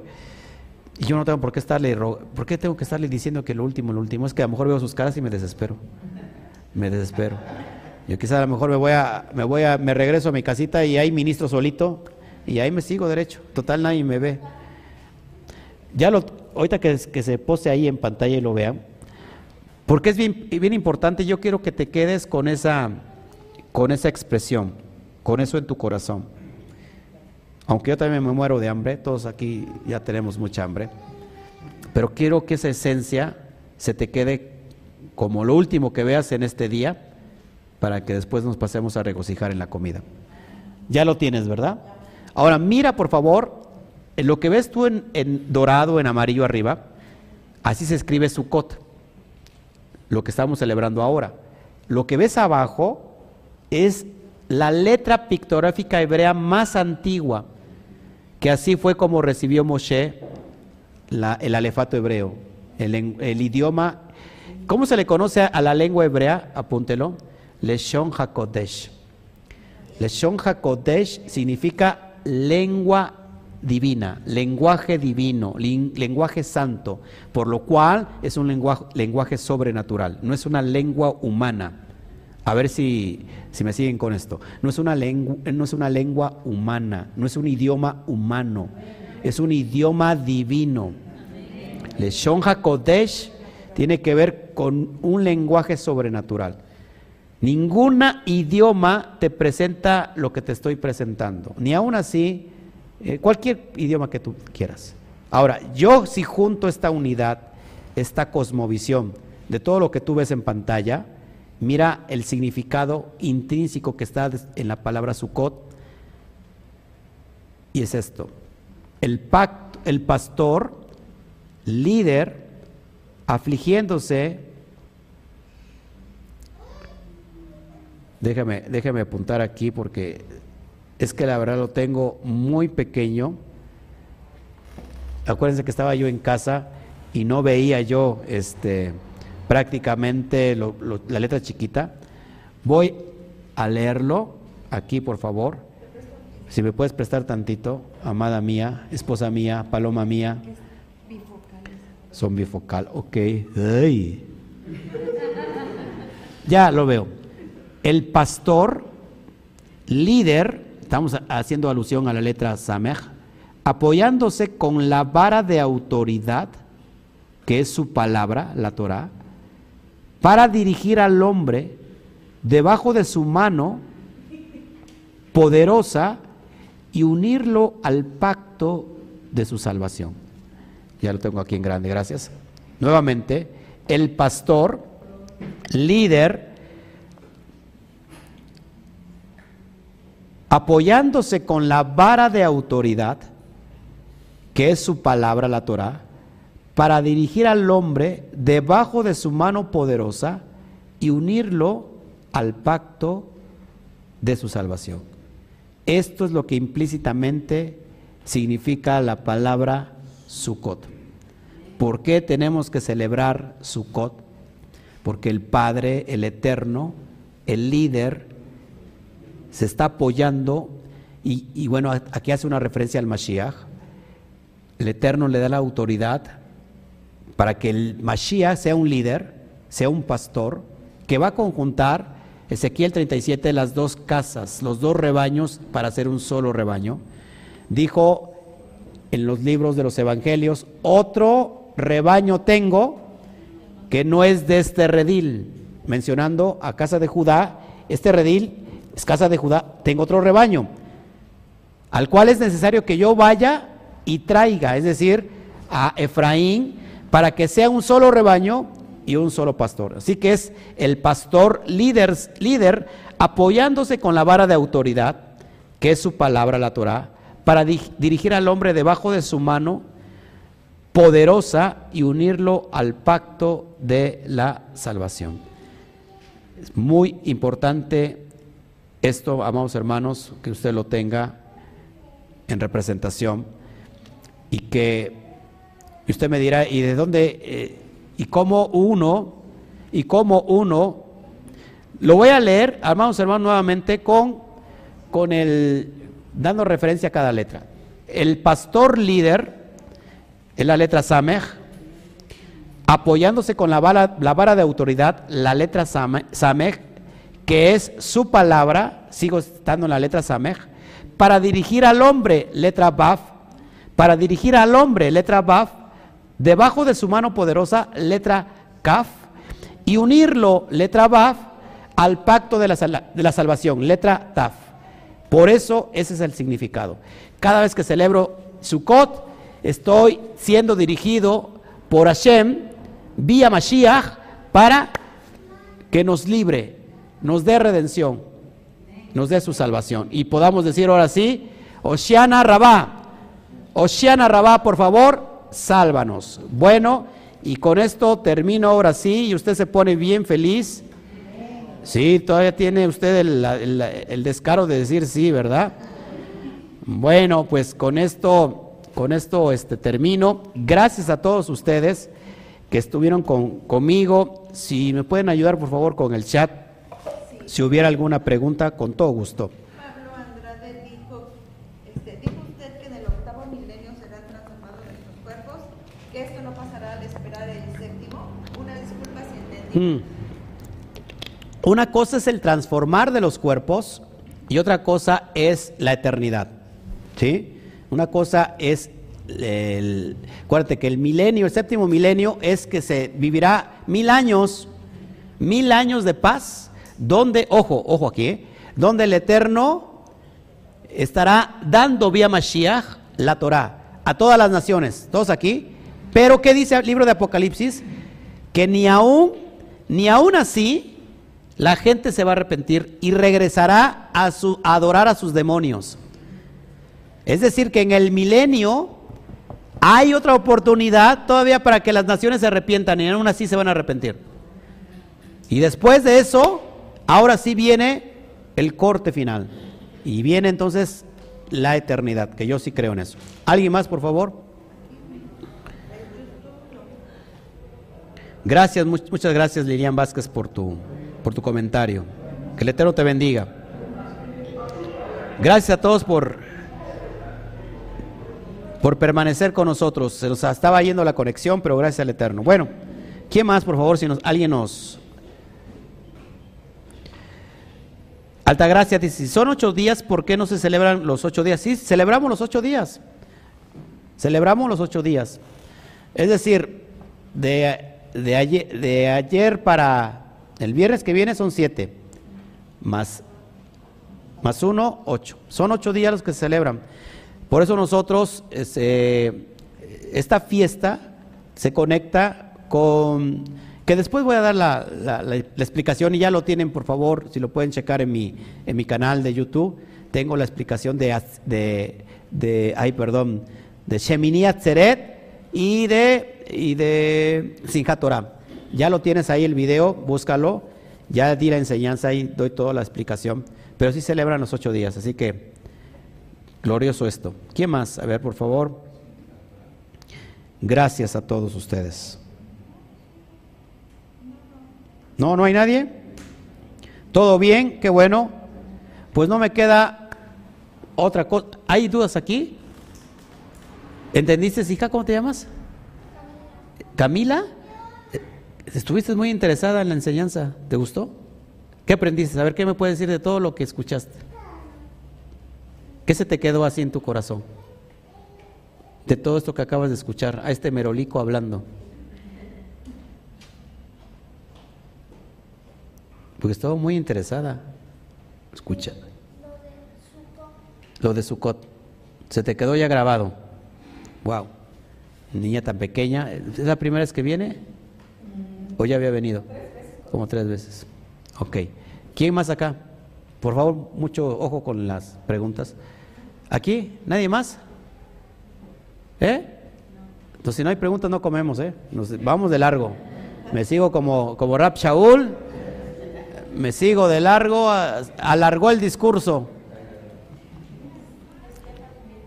A ver, dice Rose. Pastor, ayer hice una pregunta, pero no sé si la contestó porque me llamaron y ya regresando el video no escuché nada. Si contestó o no. Las mujeres pueden hacer el sacudido de las especies. Bueno, acuérdense que cada, que cada cuestión, sobre todo en la cuestión judía, el que ministra debe de ser el, en este caso, el, el hombre, el esposo, pero ¿por qué no que lo pueda hacer la mujer que pueda dirigir? Esto lo, esto lo lógico lo hacía el Cohen y lo tiene que hacer el Cohen, lo tiene que hacer el Cohen hoy en día pues, representa al esposo en la casa. Pero a veces es que ya no me quiero meter más en esto porque el Eterno no discrimina a nadie, no hace excepción de personas. Y cuando decimos que la mujer quizás no pueda hacer esto o aquello, es que no es, es que sea rechazo a las mujeres, sino que hay un orden establecido, un rol establecido, que cada rol tiene su propósito. Yo no puedo hacer el rol de, de lo que hacen ustedes las mujeres. Además, nosotros los hombres, ¿qué haríamos sin ustedes las mujeres? Parece que no hay hombres aquí. A lo mejor el hermano Pollo mejor pensó, pues, ¿qué no haríamos? Pero, por ejemplo, la pregunta que está haciendo dice que si la mujer lo puede hacer en, en su casa, pero si es una persona que no tiene pareja, ¿lo puede hacer? Sí, aquí en este caso nuestra hermanita Ruth tiene pareja y su esposo es pastor, pero que todavía no está, no está metido, hay un, todavía no entra completamente a la febre. Pero vamos a orar por Rose para que se convierta toda su casa, su esposo y todo, y todo sea, y que, y que sea una comunidad, una Keilah, dando raíces hebreas, dando la toraya. ¿Qué más? ¿Qué día no se trabaja? ¿El 9 o el 10? ¿A cómo estamos? 3, 4, 5, 6, 7, 8, 9.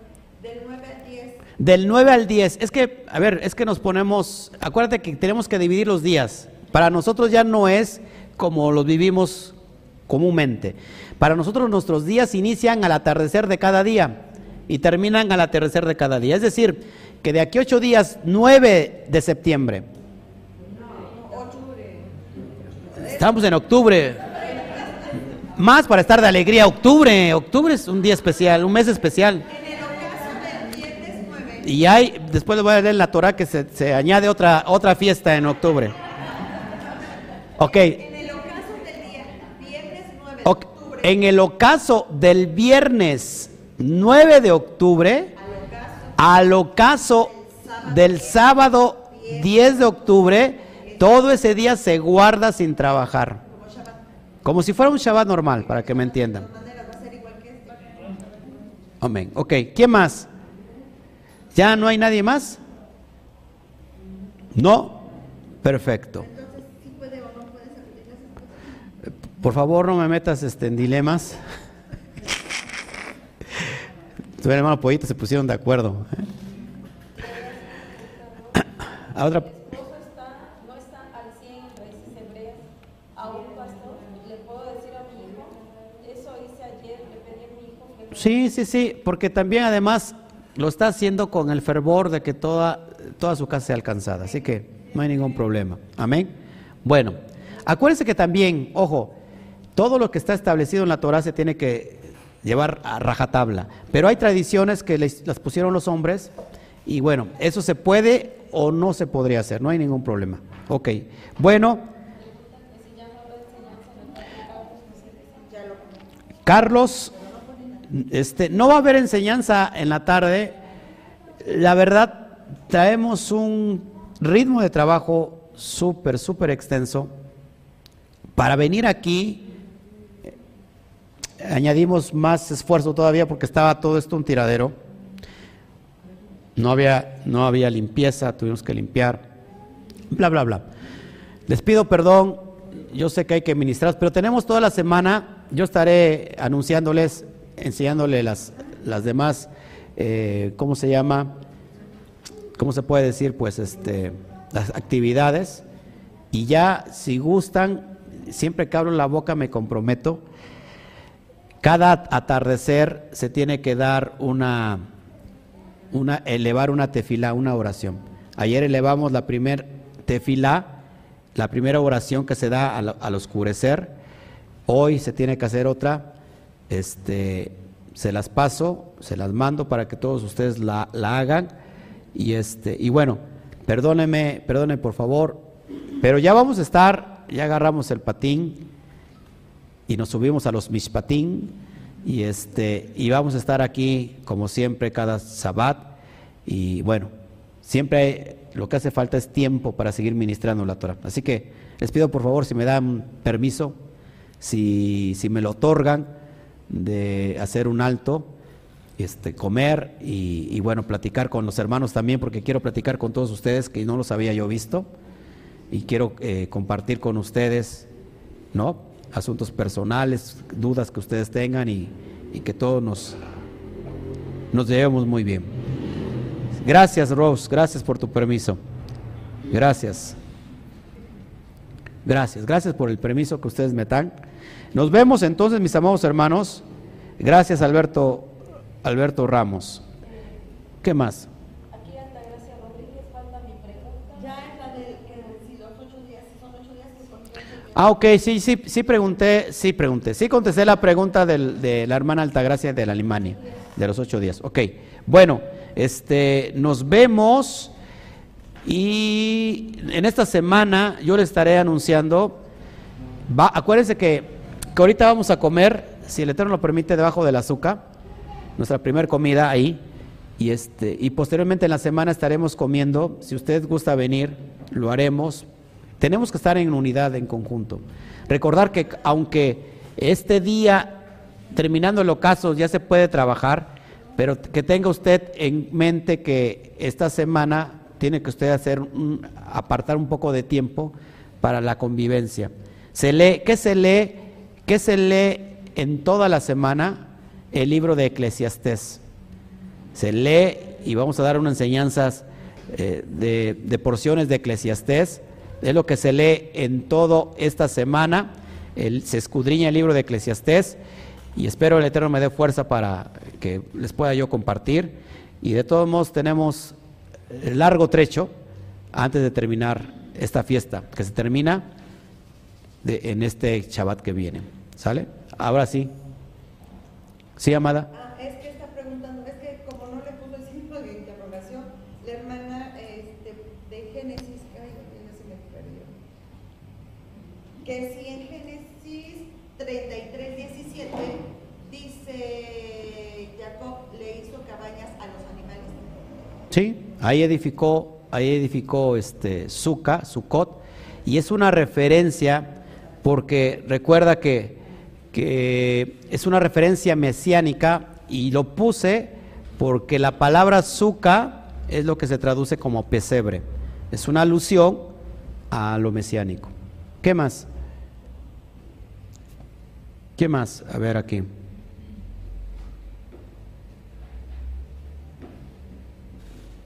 Muchas gracias María Vargas por tu comentario.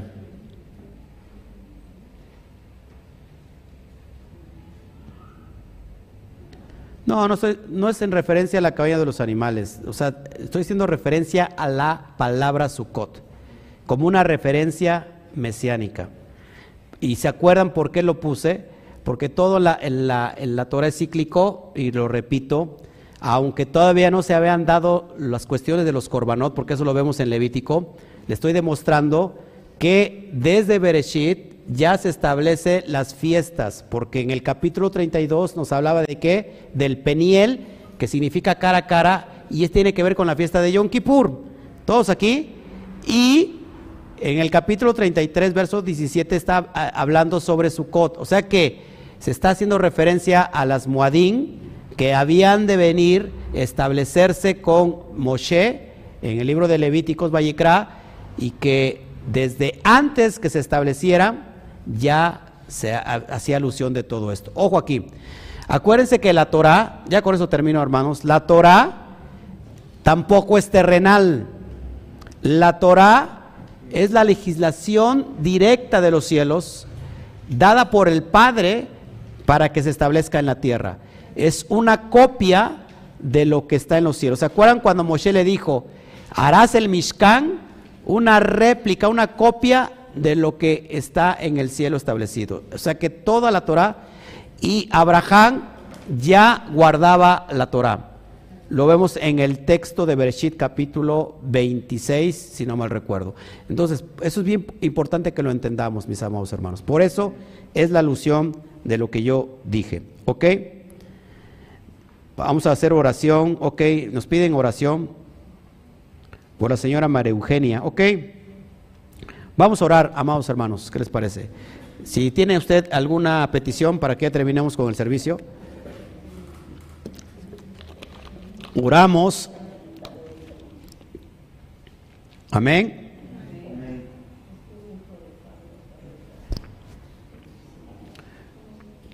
Wizard and Fire, Roe, hoy se cierra Shabbat.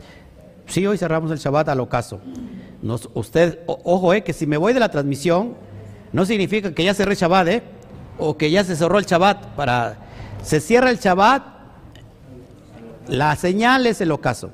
O sea que nosotros vamos a seguir aquí, vamos a, converger, cerrando el Shabbat, cerrando, viniendo el ocaso, se cierra el Shabbat. Todos aquí. Así que cuando ustedes vean en su caso, porque hay países que ya inclusive llegó el ocaso, pues ya cerró el Shabbat. Amén. Entonces vamos a orar, por favor, para que nos vayamos retirando. Gracias por estar con, con nosotros. Le agradezco mucho su compañía. Gracias que ha permanecido fiel y que usted es un hombre y una mujer de batalla, de guerra, que no se conforma con, con cualquier cosa que usted está interesado en estar en comunión con Hashem, guardando la Torah como debe de ser, no desviarse ni a izquierda ni a derecha, sino que se ha comprometido y es un hombre y una mujer apasionada y creo que el Eterno siempre junta las mismas chispas de las almas. Las almas que son apasionadas las junta con personas apasionadas. Entonces, yo soy una persona apasionada y gracias por ser un apasionado, apasionada conmigo. Entonces, por favor, si nos pasan la lista, ya para que nos vayamos. ¿Cuándo es entonces la batalla de God y Magot? Bueno, esa es una cosa bien profunda, no solamente, ojo, no solamente hay una batalla de God y Magog, sino hay dos. Una es la que se menciona en Ezequiel, capítulo 38, y otra es la que se menciona en el libro de Apocalipsis. No tengo tiempo para esto, después haremos un estudio bien profundo, bien profundo para que lo podamos entender, y para eso tiene que estudiar línea por línea, verso por verso. Pero hay dos batallas, porque vamos a ir conjuntando las señales proféticas que se tienen que cumplir. Amén. Ya después habrá tiempo para eso. Gracias, Verónica Rojas. Muchas gracias. No merezco tal, tal comentario, pero gracias. Muchas gracias. Bueno, ya por favor las peticiones para que nos vayamos. Si hay peticiones ustedes, de una vez háganmela pasar, por favor. Si hay peticiones, de una vez oramos. Muchas gracias, Bertita Palafox. El agradecido soy yo por todos ustedes. Por Brenda, por favor apúnteme, por favor. Brenda Elizabeth Pedrosa Martínez, por favor. La acaban de operar de un tumor en la cabeza. Su lado izquierdo está atrofiado, wow. En la semana com- comerán el azúcar todos, sí, trataremos de comer este, pues los que quieran, porque no todos quieren a veces. A veces son como que muy, este, como que muy vinagres, ¿no? Como que se, ¿se qué? Se fresean, como que se sienten la última Coca-Cola del desierto y ya nosotros ya no comamos ningún refresco. Como que la idea es que comamos todo. Estás invitada, Neddy Cervantes, a hacerlo. Ya abrimos, ¿eh? Ya abrimos, ¿eh? Ya abrimos el lugar. Ya abrimos. Ya nada nos para. Sale, vamos a orar. Si nosotros vamos a comer acá, no todos los días, yo les anunciaré. Entre semana vamos a venir a comer, pero lógico, se puede hacer, se puede comer eh, bajo el azúcar todos los días en su casa, así como dormir. Así es. Gracias, Nelly Telles. Muchas gracias. Abrazos hasta allá. ¿A qué hora? Bueno, la comida, normalmente a la hora de la comida, ¿qué será? Entre las 3 de la tarde, ¿no? Entre 2 y 3 de la tarde, que, sería de traje, ¿no? Cada quien, cada quien traer algo, compartirlo, como lo hemos hecho año tras año, ¿no? Que es muy rico y delicioso. Y sobre todo estar recibiendo, que ahorita lo vamos a hacer, los que quepamos ahí, so- sol y sombras, luz y sombra, el equilibrio entre lo físico y lo espiritual. Amén.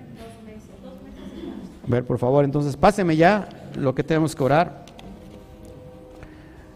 Carlos Emanuel Merino por Escobar, por, por, Mayra Pastrán. Ok.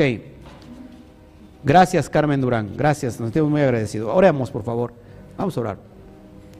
Abacadosh, te doy a ti toda la gloria, bendito eres. Gracias, papá, por enseñarnos lo que intrínsecamente está en tu corazón, lo que no se puede ver a través de algo eh, superficial y que tenemos que buscar y rebuscar, y es donde tú nos demuestras tu amor a través de la profundidad, a través de la Shon HaKodesh, de tu lenguaje divino, de tu lenguaje celestial, donde nos provees manifestación de tu revelación para nuestro conocimiento.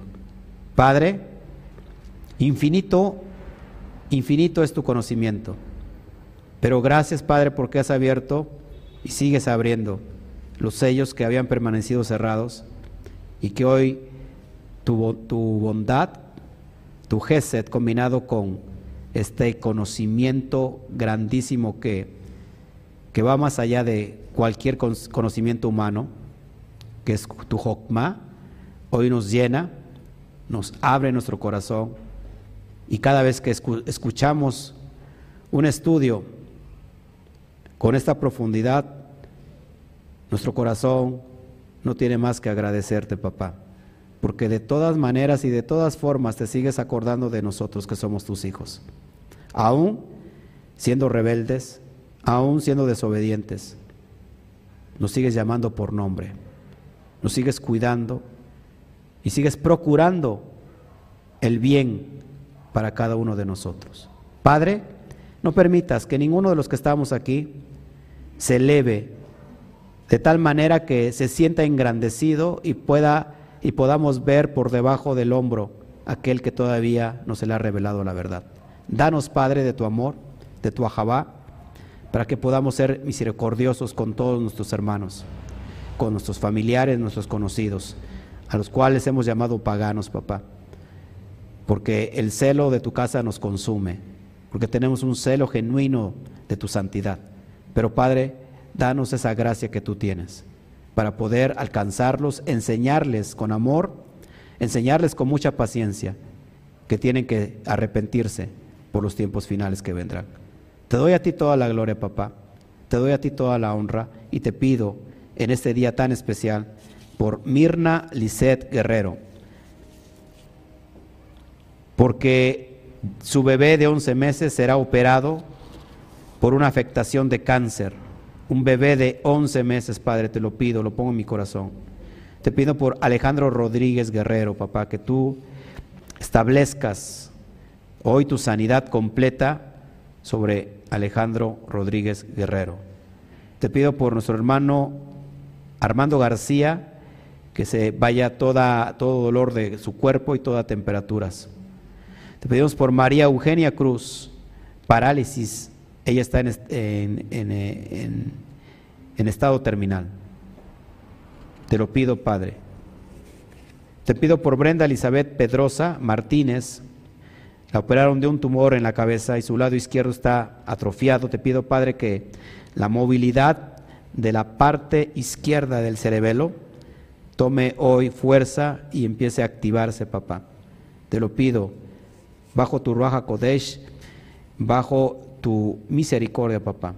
Te pido por mi hermana de sangre, Anel Jiménez, por su sistema respiratorio que se abra, que se expanda, Padre, y que tú soples el soplo, el aire divino, Roja Kodesh, para que pueda establecerse su sistema respiratorio. Te pedimos por María, Mayra Pastrán, Padre, por las peticiones de su corazón. Te pido por Margarita, por María Álvaro, por María, por Álvaro, por Graciela, todos ellos están transitando por COVID. Te pido oración por Oranza García, tiene tres años y no quiere, no entiendo aquí, no quiere hablar. Te pido eh, por Christopher Cortés, él tiene una, una consulta este 10 de octubre y que para que todos los estudios permanezcan fieles, papá, que, sean, que estén completamente, Padre. Te pido, Padre, por, por Brenda Elizabeth, ya pedimos. Te pido por Mayrán Pastrán, te pido por todas las peticiones que están delante de ti, papá. Nos consagramos delante tuyo. Gracias por este tiempo. Gracias por este día y todas las peticiones, Padre, que quizás están entrando después de este video y que no alcanzamos a leer. Que cada vez que se esté escribiendo a través de la persona que lo teclea y quede aquí impreso en esta transmisión, Padre, que sea con un propósito de sanidad, de liberación, de traernos, papá, tu chalón, tu paz, tu sanidad. Gracias, papá, y puedo recordar lo que tú dijiste, que si nosotros oímos tus preceptos, ponemos atención a ellos y abrazamos tus pactos, nosotros seremos tu especial tesoro sobre toda la tierra, porque tuya es toda la tierra. Te doy a ti toda la gloria, te doy a ti toda la honra y la alabanza. Y gracias por los méritos de nuestro amado Yeshua Hamashiach. Te pido por la, por la salud de nuestra hermana Luz Coronado, que se mejore, que se establezca. Amén, amén y amén. Ahora sí, amados hermanos, vamos a dar un grito fuerte de aleluya, de lo que sea, para despedirnos de esta transmisión, que, que hagamos llevar esta, este corazón de amor a todos nuestros hermanos, son nuestros hermanos, porque ya están con nosotros, no de ahorita, ya tienen tiempo con nosotros, se han hecho parte de CAMI, la Mundial, y esperando que en cada ciudad, en cada país, el Eterno levante a alguien conforme a su corazón, para que no solamente sea CAMI la Mundial México, sino que sea CAMI Mundial eh, el nombre de cada país. Eso es mi, más grande anhelo y que todo lo que se esté dando aquí en CAMI, en cualquier CAMI de parte del mundo, se esté dando. Así que gracias a todos ustedes por estar con nosotros, gracias a todas las naciones, nos vamos, que el Eterno me los bendiga y a todo esto, como le decimos eh, en este tiempo de fiesta, decimos un fuerte una feliz fiesta de Sukkot y decimos así a la cuenta de tres. Hak Sukkot Sameach. Nuevamente. Hak Sameach. Nos vemos. Aplauso fuerte.